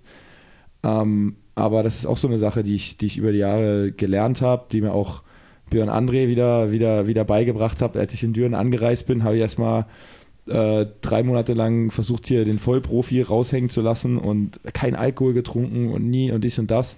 Und dann hat Björn mich da gefragt, was ist da los? Ist das schon immer so oder was, was machst du denn hier? Und da hatten wir ein Gespräch und es geht einfach darum, es geht nicht immer nur um die körperliche Gesundheit. So in so einer Mannschaft, äh, natürlich, wenn wir, wenn wir perfekt immer darauf achten würden, dass es für uns körperlich am besten ist, das hältst du nicht durch. Die Saison ist so lang, du, du musst auch mal abschalten und was machen, was überhaupt nicht gut ist in der Situation und was eigentlich äh, einfach nur für den Geist ist. Und das ist es. Wir, das ist einfach diese, dieses Dancefloor oder was weiß ich, laute Musik, Alkohol trinken, ähm, mit, mit, den, mit den Jungs rausgehen, einfach dieses Gefühl, diese zusammen, äh, dieses Zusammenfeiern, dieses Zusammensein, witzige Geschichten und das ist mental so wichtig. Also das, das, das unterschätzt man total, dass, dass, man, dass das wirklich so ist. Es ist halt einfach eigentlich blöd für den Körper, aber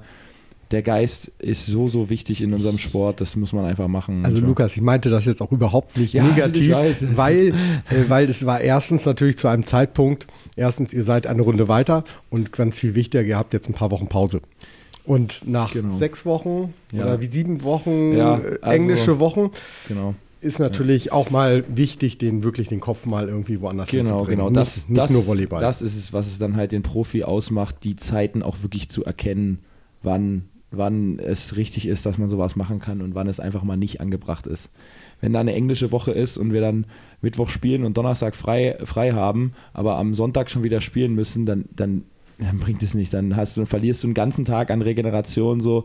Natürlich wäre das dann gut, aber da muss man dann einfach mal durchhalten. Und jetzt hatten wir wirklich, wie du schon gesagt hast, sechs Wochen am Stück quasi nicht trainiert, nur gespielt, gereist, Stress hin und her ähm, das war wirklich auch einfach mal wichtig, jetzt äh, da ein bisschen was weg vom Feld, einfach alle zusammen auf die Piste und dann um 6 Uhr wieder zurück oder sowas. Das ist einfach wichtig dann, ja. vor allen Dingen der Januar sieht nicht besser aus.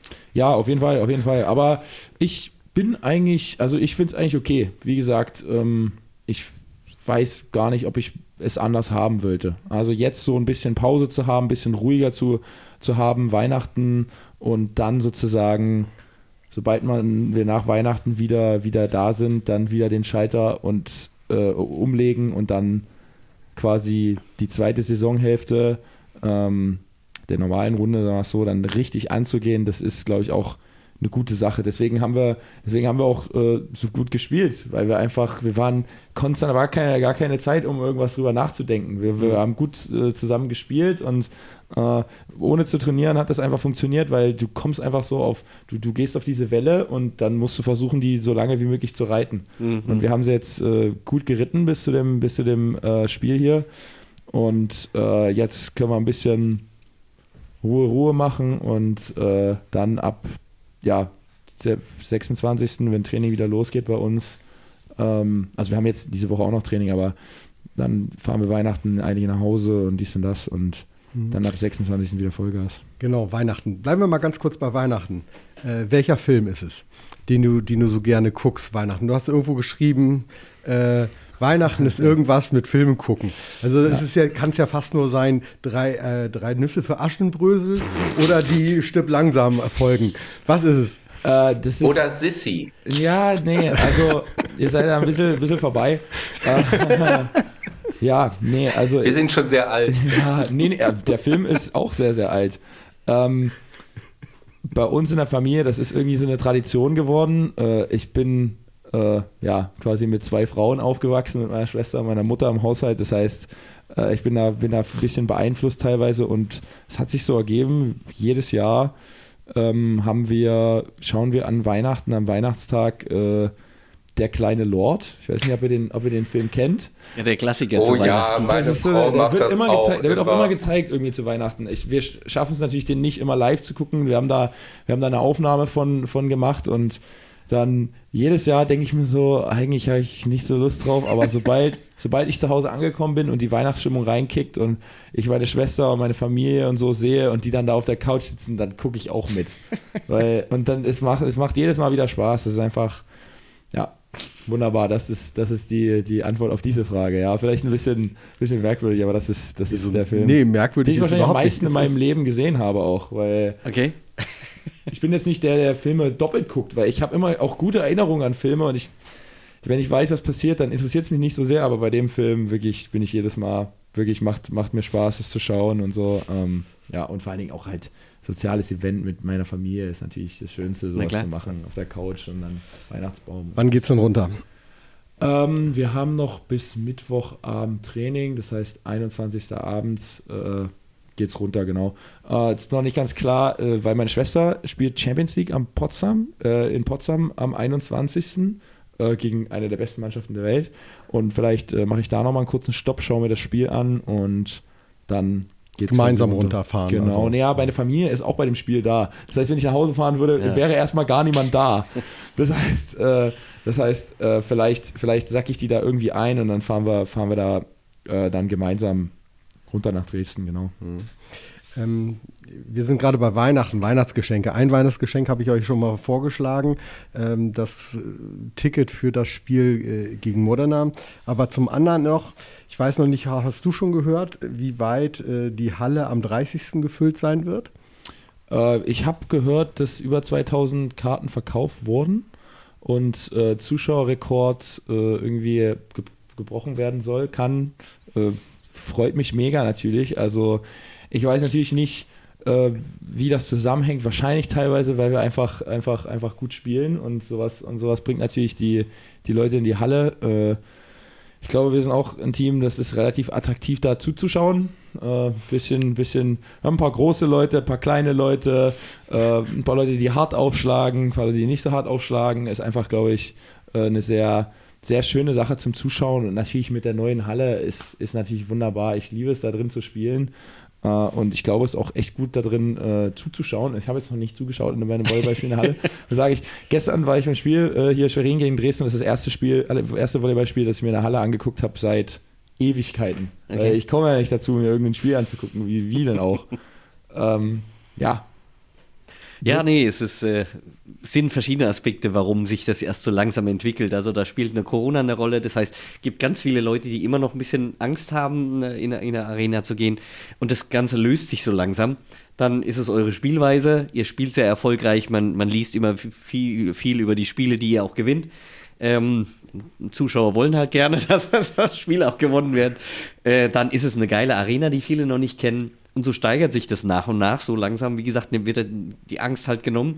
Und denke ich, äh, wir werden irgendwann bis Januar, Februar gehe ich mal, also hoffe ich doch, dass wir die 3000 dann auch erreichen und 3, 4 gehen ja Maximum rein. Also das würde mich schon interessieren. Ja, er ist auch wirklich unglaublich, so als, als Spieler das natürlich zu sehen, wie von Spiel zu Spiel und dann bei auch so großen Spielen, wenn es da voll ist, dann ist mhm. natürlich auch nochmal eine ganz andere Motivation, wenn es dann wenn du dann kein Wort mehr verstehst, wenn der Punkt gemacht wurde. Es ist einfach ein geiles Gefühl und es gibt einen natürlich auch einfach Bestätigung dafür, dass das, was man macht, eigentlich irgendwie gar nicht so falsch sein kann. Und äh, ja, ist einfach ähm, wirklich cool zu sehen, da einfach auch diesen, diesen äh, Progress sozusagen, den ich mal, äh, zu sehen, mhm. dass, es, dass es mehr und mehr wird. Ähm, freut mich mega natürlich, wenn, wenn Leute Spaß daran haben, uns zuzuschauen.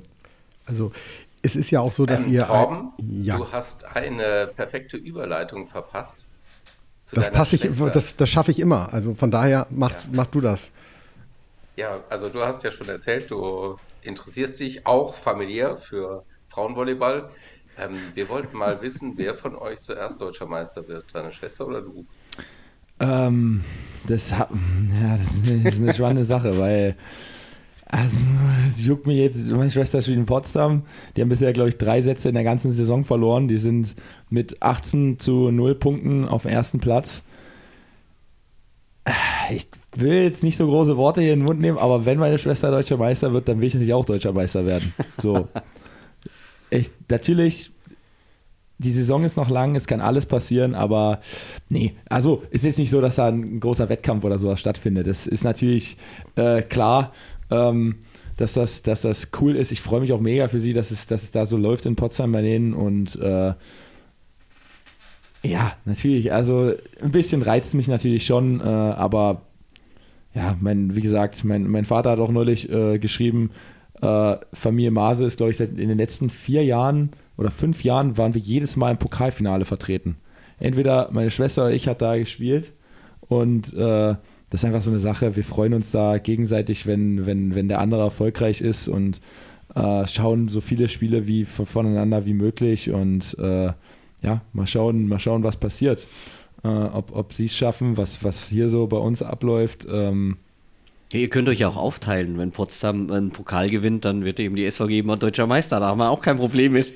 Irgend sowas. Also ich wäre ich, wär ich, wär ich cool damit, ja. Wir auch. Gehen wir mit. Ja, schön. Also nochmal ganz kurz zurück zur Halle. Also Berlin nennt es immer äh, der Oberrang wird geöffnet oder Oberrang-Time. Genau. Und äh, das wird jetzt am 30. bei uns auch sein. Also das heißt, ja. da wird der Oberrang endlich mal gefüllt aussehen. Ja, und cool. ganz wichtig für, für alle äh, Zuhörer sozusagen, die auch ein bisschen äh, Spontan und so verfolgen, ähm, unsere Kopftribüne, die sonst immer so leer aussieht, die wird dann auch voll sein.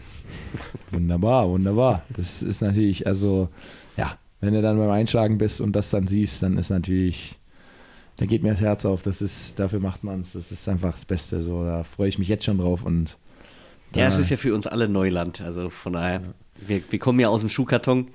Das war eine ganz andere Atmosphäre und wir haben festgestellt, dass die, die Arena eben durchaus auch eine gute Atmosphäre hat, auch mit ja. weniger Leuten schon. Ja, ja, ja. Ähm, auf jeden das Fall. Jeden ist Fall. schon schön. Nee, also ich hab's, ich hab's eigentlich immer gemocht, auch in der, in der Gellersen-Hölle, mhm. wie man es nennt, äh, zu spielen. Und ähm, da war auch immer Wahnsinnsstimmung. Also ich glaube, äh, als ich da einmal gespielt habe, ich weiß gar nicht, ob es mit Düren war, wahrscheinlich mit Düren noch in meinem ersten Jahr. Ich glaube, die lauteste Halle, die ich je, je gemerkt, gesehen habe oder gemerkt habe, einfach weil so viele Leute komprimiert auf so einen kleinen Raum. Mhm. Und ich muss auch sagen, also im Vergleich jetzt von den Vereinen, wo ich gespielt habe, die, die Leute hier im Norden, die sind aktiver auf, auf, auf, den, auf den Rängen. Also die, da gibt es keinen, der einfach nur zuguckt, sondern da wird geklatscht und gejubelt und dies und das. Das ist. Wir in, haben eine Theorie in, in dazu. Und in, in, in Friedrichshafen war das nicht so der Fall. Die sind hier wirklich auch mit Herz und Seele dabei. Also das ist, deswegen, äh, ist, das ist, spricht dem, was du, was du sagst, äh, We auch mit wenig Leuten ist da schon ja. ordentlich Palermo in der Halle. Ja, das ist echt cool. Ja, wir, haben eine, wir haben eine Theorie dazu. Ähm, es, es, gibt ja auch einen Grund, warum äh, wir keine Trommeln mögen. Und wenn du mal so guckst bei Vereinen, wo, wo getrommelt wird, dann sind es oft einige wenige, die da recht viel Rabatz machen. Und die anderen, die sind dann eher still, weil wenn du Trommeln hast, dann hörst du die anderen sowieso nicht mehr. Wir haben von Anfang an was klar, das war auch von Andreas Balburg schon in der zweiten Liga und so, es muss überall Klatschpappen geben und die Leute sind es gewohnt, damit dann auch tätig zu werden und da dann auch Rabatz zu machen. Und dadurch wurden schon viele mitgenommen. Und wenn du viele mitnimmst, das war auch so, so, so unsere Erfahrung bisher, immer dann, wenn wir viele Trommeln haben, dann sind, das, der Großteil der anderen sind dann ruhig. Natürlich gibt es auch, äh, Menschen sind verschieden, es gibt auch welche, die sagen, hey, ich will hier nur das Volleyballspiel sehen und ich will mich nur darauf konzentrieren, ist okay. Aber natürlich lebt sowas davon, so ein Event auch davon, was für eine Stimmung da ist. Und äh, das macht es natürlich auch schön. Und wie gesagt, wir für uns haben dann auch gesagt, ähm, sowohl wir als Fans als auch der Verein sagt, äh, wir wollen keine Trommeln, weil das macht vieles auch kaputt. Also aus unserer Sicht. Auf, jeden Fall, das, das, das ist auf jeden Fall so. Ich glaube, das ist einfach ein gutes Gemeinschaftsgefühl so dann auf der Halle, äh, in der Halle, weil einfach alle ähm, nebeneinander klatschen und äh, alle so, ja, gemeinsam so diese Unterstützung und dann, wenn die ganze Tribüne aufspringt, das ist einfach, ähm, ja, eine gute Sache. So, da ist es, da, da kann sich halt keiner ausruhen und äh, ja, nur ja. den Trommeln zuhören. Das ist echt, echt cool, sind alle immer mit dabei und auch jetzt äh, zum Beispiel im, beim Schwerin-Spiel jetzt äh, gestern auch wir sind altersmäßig auch, glaube ich, echt gut durchmischt vom Publikum. Wir haben jüngere Leute da in Schwerin, da da war so ein bisschen äh, die graue Armee. Wirklich. Ja, okay. Also auch, ich glaube, bisschen, bisschen ältere Zuschauer. Ich weiß nicht, ob das mit, mit äh, Frauen- und Männervolleyball da auch ein bisschen Unterschied ist, aber wir haben auch ein gutes Publikum, die da aktiv sind und äh, mhm. viel Energie da mitbringen und das macht einfach Spaß. Ja, das, das Problem ist halt immer, ähm, wenn du Zuschauer dazu bekommen willst, diejenigen, die sich für Volleyball besonders interessieren, die spielen oft, oft selber, wenn gespielt wird. Das ist halt so das Problem. Du sagst ja auch, du hast äh, wenig eher geguckt, äh, weil du selber gespielt hast. Da kommst du halt dann oft nicht so dazu. Das sind oft so die Gründe. Und jetzt mit der Arena sind es ganz andere Gründe, warum Leute kommen. Also es sind Leute, die man vorher noch nie gesehen hat, die sagen, also man hat manchmal das Gefühl, da wird ein Junggesellenabschied gefeiert oder, oder was weiß ich, die Fußballer kommen, weil sie gerade Bock haben, zusammen zu feiern oder so. Ja, wunderbar, aber so muss es doch sein. Also die einen interessieren sich super für Volleyball, die anderen wollen einfach eine geile Feier haben und alle muss man mitnehmen. Und das ist Eventisierung. Und ich glaube, in die Richtung geht man mit der Halle eigentlich ganz gut. Das macht Berlin äh, gut. Da sind die Leute aus den verschiedensten Gründen, die sagen, ich habe keine Ahnung von Volleyball, aber das ist immer eine geile Stimmung. Ja, ja aber genau das müssen wir erreichen. Und dann kann man auch viele mitnehmen und äh, mit einem guten Gefühl aus der Halle zu gehen, ob ich jetzt von dem Sport unbedingt alles verstehe oder einfach nur eine geile Zeit habe. Ja, mein Gott, ist doch, ist doch legitim und gut und fördert nur den Sport. Also. Ja. Also den, äh, den Junggesellenabschied meinst du, äh, die oben im Oberrang da einmal saßen, ja, zwölf war, mit weißen, nee, weißen Hemd? War, da war, waren 25 Leute. Das war, das war äh, hier die, die Fußballmannschaft vom, vom Matze Pompe. Äh, ah, die, hat da, die hat da Weihnachtsfeier quasi gemacht und da haben sie spontan äh, entschieden, kommen wir auch alle hier im weißen Hemd und Fliege. Und das war wirklich, also das war wild. Das war richtig cool. Als wir das da gesehen haben und die sind, auch, die sind halt Fußballfans. Das heißt, die, im, im Volleyball der große Unterschied ist ja sozusagen, das Anfeuern wird ja oft animiert von der Musik oder vom Hallensprecher. Das gibt es ja im Fußball nicht. Das heißt, die haben dann da die Fangesänge ausgepackt, wirklich da. Das, das, war, das war der Wahnsinn. Also es hat mich wirklich richtig gefreut und ich war dann danach auch oben bei denen äh, und habe hab mit denen gequatscht. Die waren natürlich auch gut am Glas dabei. so. Das, das, das ist natürlich auch, äh, auch cool ähm, für, für sie und äh, die hatten auch einfach teilweise gar keine Ahnung vom Volleyball. So. Aber die waren trotzdem begeistert. Die, ja. die, die haben da mich die Sachen gefragt, äh, die banalsten Dinge über Volleyball, äh, wo ich dann gemerkt habe, die haben keine Ahnung, aber die hatten trotzdem Spaß. Das ist, glaube ich, auch einfach ein, ein, guter, actionreicher Sport zum Zuschauen, auch wenn du keine Ahnung hast. Also die Grundprinzipien versteht ja jeder, dass der Ball irgendwie genau. übers Netz ins Feld rein muss. Ähm, wenn der Ball jetzt doppelt gespielt wird oder sowas, natürlich verstehen sie das teilweise dann nicht oder mh, hm, irgend sowas, aber darum geht es ja auch nicht. So, ja. äh, es, es geht darum, dass wenn Leute da sind, dann macht es auch fürs Publikum mehr, also es macht ja auch fürs Publikum mehr Spaß, wenn die Halle voll ist. Natürlich. Einfach weil diese, wenn eine geile Aktion ist und alle ausrasten, so diese Gruppenstimmung, das merken, wir freuen uns auf dem Feld, das Publikum freut sich, das ist einfach nur, gut für, für alle. Du hast jetzt gerade mal wieder was angesprochen. Oberrang, da gibt es das sogenannte 39 Euro, Werbeblock, genau. Äh, das ist das 39-Euro-Ticket, da könnt ihr äh, frei trinken und frei essen. Ähm, ich glaube, das haben die Jungs da, glaube ich, sich geholt gehabt.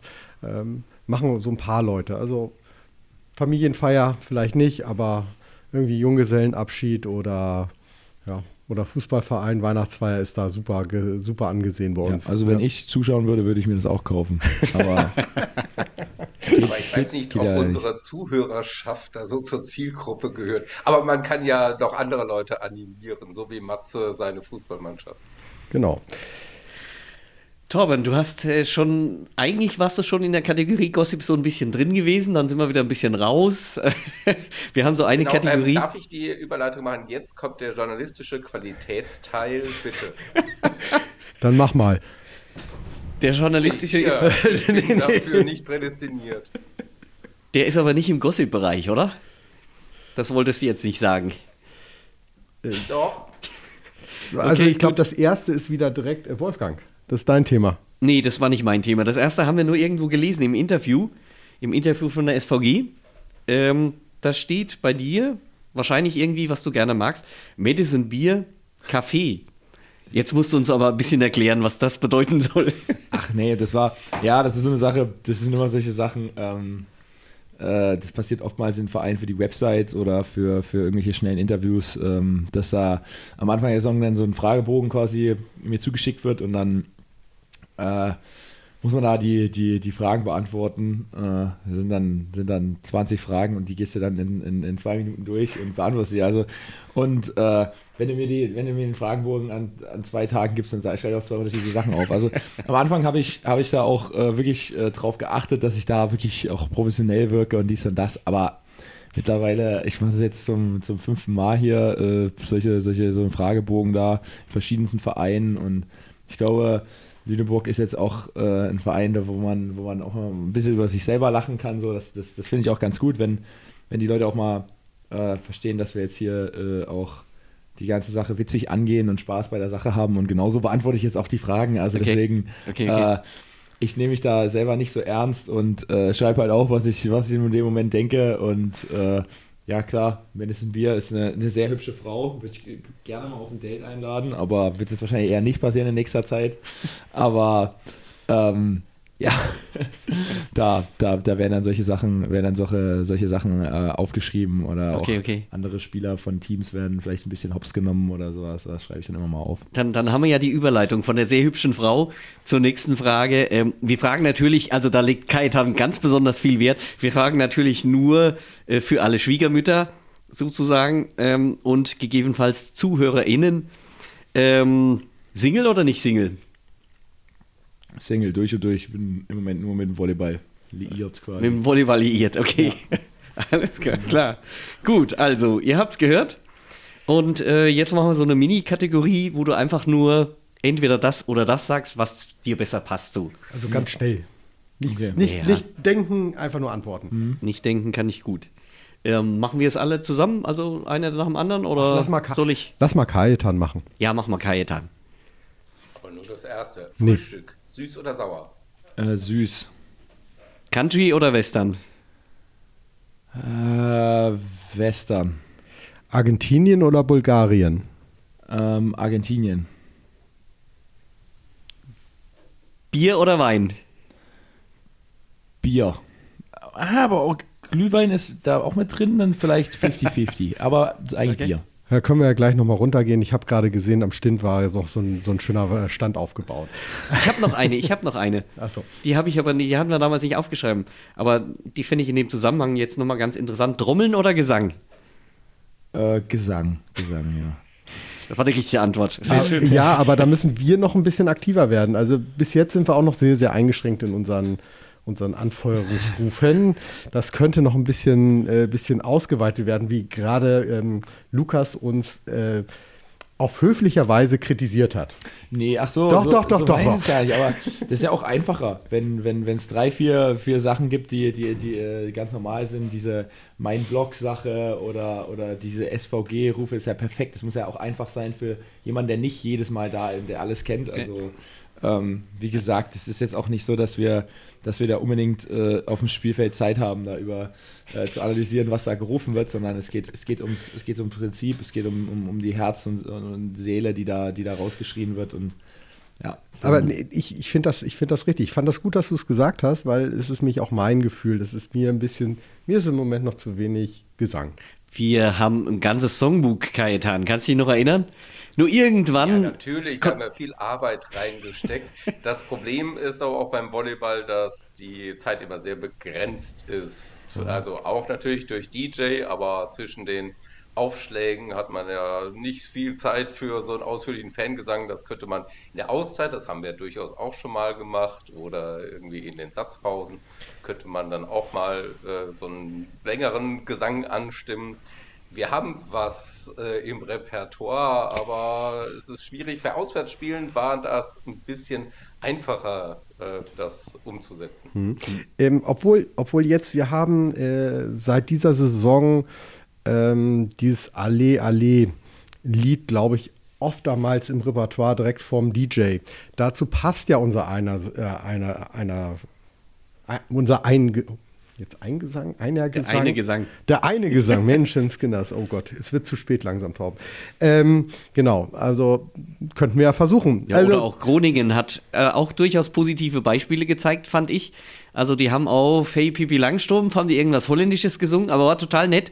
Ähm, die haben es zuerst gesungen und das ist nicht ganz unsere Intention. Die haben es erst dann gesungen, als Groningen wieder mal angefangen hat, Punkte zu machen was nicht unsere Intention ist. Also wir jetzt vom, vom, vom Lüneblock wollen euch eigentlich immer unterstützen, egal. Und wenn ihr zehn Punkte da hinten liegt, dann werden wir gerade erst noch unterstützen. Und da, ähm, das merke ich manchmal bei anderen äh, Fanclubs, dass das manchmal gerade da nicht der Fall ist, sondern die werden erst laut, wenn, wenn ihr führt sozusagen. Ja, ja, auf jeden Fall. Das, und ich, ich glaube, das merkt man auch auf dem Feld. Also ich habe schon in vielen Hallen gespielt und das ist so, das ist auch die Motivation, wenn du, wenn wir aufs Auswärtsspiel fahren zum Beispiel, das, dann ist die größte, die, das Größte, was du bekommen kannst, ist, wenn die Halle natürlich ruhig ist. Weil wenn, wenn wir dort in Düren spielen und wir dort acht Punkte vorne sind und da sagt keiner irgendwas mehr, dann denkst du dir, jetzt haben wir euch. Jetzt haben wir euch. Und ich glaube, hier in Lüneburg ist es nicht so leicht. Hm. Weil ihr seid immer laut, es sind immer, immer, immer die kleinste Aktion wird, wird bejubelt. Das ist auch einfach gut für die Mentalität. So, ähm, es gibt einfach eine äh, ne, ne Grenze und darunter wird nicht gefallen und das hilft uns natürlich auch im Spiel. Ja. Ähm, weil wenn es dann äh, acht Punkte hinten sind, äh, was immer mal passieren kann, dann und dann sagt, dann ist es ganz ruhig in der Halle, ist kacke, das hilft auch nicht, um ja, irgendwie ja. weiterzukommen. So, ähm, deswegen, das ist äh, wichtiger, als man denkt. Ja. Schön, dass du uns da bestätigst in unserer Denkweise. Ja, Aber das kritisierst, ist, das ist das, ich möchte das ändern. Nein, überhaupt nicht. Nein, nein, nein, ich bin mega zufrieden. Also ist ja, ist ja auch, äh, ihr seid auch Teil davon, wieso wir, wieso wir Heim auch bisher äh, so gut gespielt haben. Und ähm, ist auch einfach wichtig mal zu sagen. Ja. Schön. Wir wechseln wieder die Kategorie. Und äh, die hört sich jetzt ein bisschen sehr nostalgisch an, aber die hat ein bisschen was mit dem früheren Spieler zu tun. Ein Kessel Buntes. Ähm, und zwar äh, werden wir mit unseren Gästen immer so ein kleines Quiz durchführen. Du kannst was gewinnen. Ähm, vorher, das habe ich mir jetzt gar nicht mehr aufgeschrieben. Soll ich dir deine Brille geben? Bist du jetzt eher Weintrinker? Nee, wollte ich es gar nicht geschrieben haben, brauche ich es gar nicht lesen. Äh, danke für die Brille. ähm, eher Weintrinker, eher äh, ähm, Biertrinker, ja. eher irgendwas anderes Trinker oder? ja, kommt ist ein bisschen auf den Anlass immer drauf an, aber wahrscheinlich eher Bier, würde ich sagen. Eher Bier? Ja, schreibst du mal mit. Und was halt dann, Joe? Also, weil es, es geht um dein Gewinn sozusagen. Ach so, ähm, ja, das war also. Nicht die Quizfrage. Ja. wir, können auch, wir können auch auf Glühwein umschwenken, wenn du möchtest. Das stimmt auch wieder. Glühwein bin ich auch großer Fan von. Ähm, Im Januar auch noch? Äh, weiß Schon schwierig, ich gell? Weiß ich nicht. Wahrscheinlich eher nicht. Jetzt, ja, nee, Bier, äh, ich bin da sehr von Friedrichs, also ich hab, bin da jetzt ein bisschen rumgekommen in Deutschland.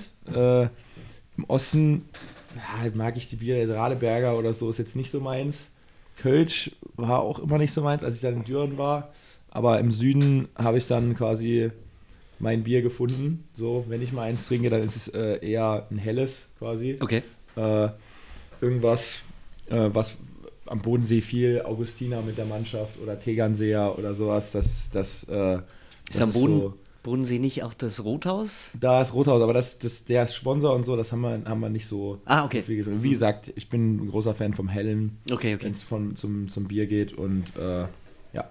Also eher Bier als als Wein. Ja, ja, ja, Wein nur halt, äh, ja, irgendwie, wenn es der soziale Anlass äh, mal, mal gibt. Ja. ja, da können uns ja unsere äh, Friedrichshafener und süddeutschen Zuhörer dann ja auch noch mal einen kleinen Tipp geben, vielleicht. Oder vielleicht sogar mitbringen am 30. Gut, er hat ja schon Vorschläge gemacht, also. okay. Ja, also die erste Frage darf Kajetan, glaube ich, stellen. Mhm. Ja, okay, Lukas.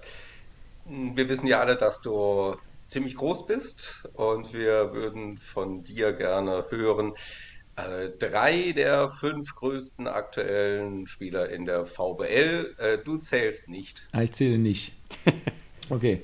Der größte ähm, Spieler müsste, wie heißt er, Shazo Staleka sein von dem BR Wallis mit 2,14 Meter. Ah, dann ähm, Markus Böhme von VfB Friedrichshafen, ist, der ist genauso groß wie ich, oder 2,11 Meter. Und dann, wen gibt es denn noch? Wen gibt es denn noch, ist die Frage. Äh, hui, hui, hui. Äh, ich muss gerade mal die Teams hier durchgehen. Wahrscheinlich ist Michael André äh, noch dabei vom. Nee, oh, okay. Okay, äh, einen Schuss hast du noch. Ehemaliger Friedrichshafen. So viel kann ich dir verraten. Ja, ja, muss man mal ehemaliger Friedrichshafen, was ich denn da? Wer ist denn von Friedrichshafen irgendwo anders hin? Ähm, ha, ich weiß es gar nicht. Äh, also Position, da kannst du, also dich ausgenommen, die anderen spielen alle auf der ja, üblichen Position ne? für die Größe. Ja, ja. Wen gibt es denn noch? In, in Netzhoppers ist niemand so groß. Berlin. Da haben wir noch Toni Bremer, aber auch nicht so groß. Nemo. Weiß ich gar nicht. Äh, ich gehe gerade die Teams hier mal. Ach so, ah, ich weiß es, auf wen du hinaus willst. Äh, den Herrn äh, Jakob Günther, auch ein Freund von mir, der in Gießen spielt, ja. Genau. Ja, das stimmt. Der ist auch, der ist, glaube ich, sogar, der ist ein Ticken größer sogar noch als ich, glaube ich. Habe ich immer so das Gefühl, ah. wenn, wenn, ich, wenn ich dem so gegenüberstehe. Aber vielleicht ist auch eine Einbildung, ich weiß es nicht. Ja, also offiziell auf den Webseiten stehen, äh, steht ja alle mit 212. Ja, ja, ja, nee. Ja. Kommt ein bisschen am Tag drauf an, wahrscheinlich, wer da größer ist. Genau, da gibt es noch einen, also die Nummer 5 ist nur Wachspühler, Aha. aber nur ein Zentimeter über einer ganzen Reihe, dann kommen einige mit 2,8 Meter. Acht. Da wird es dann fast inflationär. Aha. Gut. Okay, ja, erster Punkt auf jeden Fall. Mm, dann mache ich mal gleich weiter mit der, äh, mit der zweiten Frage. Ein ähm, bisschen Historie zur SVG. Ja, also vielleicht für dich ein bisschen schwieriger. Ja. Was bedeutet das Kürzel SVG bei den Lünehühnen? Mm, das bedeutet, ähm, ich glaube, irgend sowas wie, ich glaube, es heißt irgendwie Spielvereinigung Gellersen äh, Lüneburg. Uh! Uh! Das ist ja. perfekt, dafür kriegst, du, dafür kriegst du fast einen extra Punkt. Ja, nee, doch, doch. Also ein bisschen beschäftigt, also ich habe gerade schon hier gedacht, dass ich mich jetzt hier komplett blamieren würde, aber ein bisschen beschäftige ich mich schon, einfach weil wir, wir ja auch ein bisschen wissen, was man da, äh, was da gerufen wird und was da auf dem, auf dem Trikot draufsteht. Ich bin mir nicht sicher, ob jeder weiß, was SVG bedeutet. Also in der Halle weiß es nicht jeder. Also jedenfalls oftmals, wo ich, wenn ich sitze, fragt dann noch der eine oder andere, was bedeutet das denn überhaupt? Ja, ja. und die üblichen Fragen, wieso wurde denn jetzt gepfiffen? Ja. Also Netzberührung gerne genommen oder Tusch halt. Also wenn du über die deutschen Autobahnen fährst, dann halt SVG Straßenverkehrsgesellschaft. Ja, Diese Autohöfe, ja. SVG. Ach so, das, das, so heißt die. Ja, ja, ja genau. da, wo ist das? In Göttingen, glaube ich. Oder ah, da gibt es verschiedene. Ja, aber die eine, eine Bekannte, die wir sozusagen quasi immer ansteuern, wenn wir Richtung Süden fahren. Achso, okay. Ja. okay, du kommst ja ähm, aus Dresden, wie wir jetzt auch gelernt haben. Mhm. Ähm, von daher dürfte die Frage vielleicht gar nicht so schwierig sein. In welcher Saison war Dresden, reden wir jetzt von den Männern, ähm, letztmalig in der ersten Bundesliga vertreten? Oh, ähm, das könnte ich ausrechnen. Jetzt haben wir Saison was? Jetzt haben wir 22, 23. 22, 23 war ich in. Du kannst es auch mit einem. Dann 21, 22 war ich Friedrichshafen. 2021 war ich Friedrichshafen. 1920 war ich Düren. 18, 19 war mein erstes Jahr in Düren. Davor war es vielleicht drei Jahre davor. Also ich würde sagen 15, 16 oder 14, 15. Da bin ich mir nicht ganz sicher. Aber Ecki, entscheide dich für eine der beiden Saisons. Ich würde, ich würde wahrscheinlich eher sagen 14, 15. Top. Ja, Jawohl. Ganz knapp Allerdings noch. nicht die komplette Saison. Sie muss genau, sich dann genau, ja, ja, das, Im, das Im Dezember wurden alle Spiele dann, also die Ergebnisse annulliert. Ja. Äh, die SVG hatte nicht mehr das Vergnügen, wenn ich mich richtig erinnere, gegen sie zu spielen. Das kann man jetzt kaum mehr nachverfolgen, weil in den alten Archiven ist es ja gelöscht. Ja, ja, ja. Ähm, nee, ich glaube mich zu erinnern, wir, dass es hieß, da spielen wir noch gegen Dresden und dann wurde das kurzfristig ja, dann abgesagt. Ja, das war eine ganz schön unschöne Aktion. Ich habe das ja ein bisschen mitgekriegt, weil ich war damals, weiß ich nicht wie alt, 14, äh, ja, okay, kann man ja ausrechnen, 17 vielleicht oder so oder 16. Und äh, wir kamen plötzlich bei uns hier im Training rein und es war klar, dass der Verein schon quasi kein Geld mehr hat und wurde gesagt, äh, ja, wir haben nicht genügend Spieler, um zum Auswärtsspiel nach Düren zu fahren und wir müssen antreten. Die wollten mhm. die Saison auf jeden Fall beenden. Und die Spieler wurden halt nicht bezahlt. Das war alles so ein bisschen wirklich äh, Hauptsponsor abgesprungen und sowas. Und dann war es so, dass das gesagt wurde, dass wir da hinfahren als 16-, 17-Jähriger einfach, das hätten wir machen können, äh, weil wir im selben Verein sind, hätte man quasi ein Spielrechte beantragen können. Äh, dann haben sie aber doch ein paar Leute gefunden, um nach Düren zu fahren. Die sind dann zu SIP mit einem Minibus nach Düren gefahren. Aber weil die Spieler so unzufrieden waren, haben sie quasi, haben sich drei von sieben Spielern auf der Busfahrt verletzt haben sie einfach gesagt und sind quasi nicht angetreten in Düren. In Düren war die Halle schon voll. Mhm. Äh, Tickets, alle Zuschauer waren schon drin, weil die am selben Tag angereist. Und dann haben, hat Düren, weil die, die Zuschauer nicht enttäuschen wollten, haben sie ein Testspiel gemacht mhm. gegen sich selbst. 6 mhm. gegen 6. Und dann musste der VC Dresden Strafe bezahlen. Und ich glaube, das bezahlen wir immer noch ab. Äh, da in Dresden. Und ja, dann wurde die Saison quasi so beendet. So, so ein bisschen Hintergrund zu dieser Geschichte. Ja. Deswegen ja. habe ich auch so ein bisschen im Kopf, wann das ungefähr war kann ich mich auch noch dran erinnern, an das, was du sagst, so, ja. aber ganz dunkel, ja. ja. Wahnsinn. Ich kann mich auch dran erinnern, ein Jahr zuvor Da hat äh, Dresden gegen die SVG damals noch zweite Liga, 14, 15 war ja das Aufstiegsjahr von der SVG, ähm, im Pokal gespielt. Und äh, Lüneburg war einer der, der Vereine im Achtelfinale, die dann tatsächlich in Erstligisten als Zweitligisten rausgeworfen haben. Ach so. Sie haben 3 zu 2 gespielt, damals noch mit Silvia Roll, die ja dann Dresden ähm, übernommen hatte. Ja. Genau, soweit dazu. Also ich habe auch noch mal in der Historie gewühlt. ja, Mensch, ähm, also du hast dir das Bier redlich verdient. Sehr wunderbar, schön. Wunderbar, ähm, ja, äh, wahrscheinlich beim Friedrichshafen-Spiel oder so, äh, werden wir uns das nächste Mal sehen, schätze ich. Obwohl, na, könnte auch vorher sein. Du meinst jo. jetzt Dienstag. Jo, genau, genau. Am 20. Genau. ah, stimmt, da habe ich auch schon gehört. Ja, ich bin nicht da. Ungünstig. oh. Ist so. Ja. ja. Dann würde ich sagen, äh, bedanken wir uns hier an dieser Stelle für diese launigen ein, dreiviertel Stunden ungefähr. Ähm, für das Gespräch. Danke, dass du dich bereit erklärt hast. Ja, überhaupt kein Problem. Ja. Immer wieder gerne. Immer wieder gerne. Auch das hören wir auch gerne. Ja, und dann. Danke auch an die Zuhörer und Zuhörerinnen. Ähm, ich hoffe, es war für euch genauso kurzweilig wie für uns, auch wenn äh, mich etwas erschreckt hat mit den ein, dreiviertel Stunden. Aber jetzt, wenn ich rüberschiele, stimmt tatsächlich. Kajetan? Ja, draußen an den Endgeräten, ne, bleibt uns treu und damit verabschieden wir uns und sagen Butter bei die Hühnen. Wir sind die SVG aus Lüneburg. Ob groß, ob klein, ob jung oder alt, wir ziehen das Ding hier zusammen durch. Wir sind die SVG aus Lüneburg. Und ganz egal, wer uns gegenübersteht, unser Block hält Stand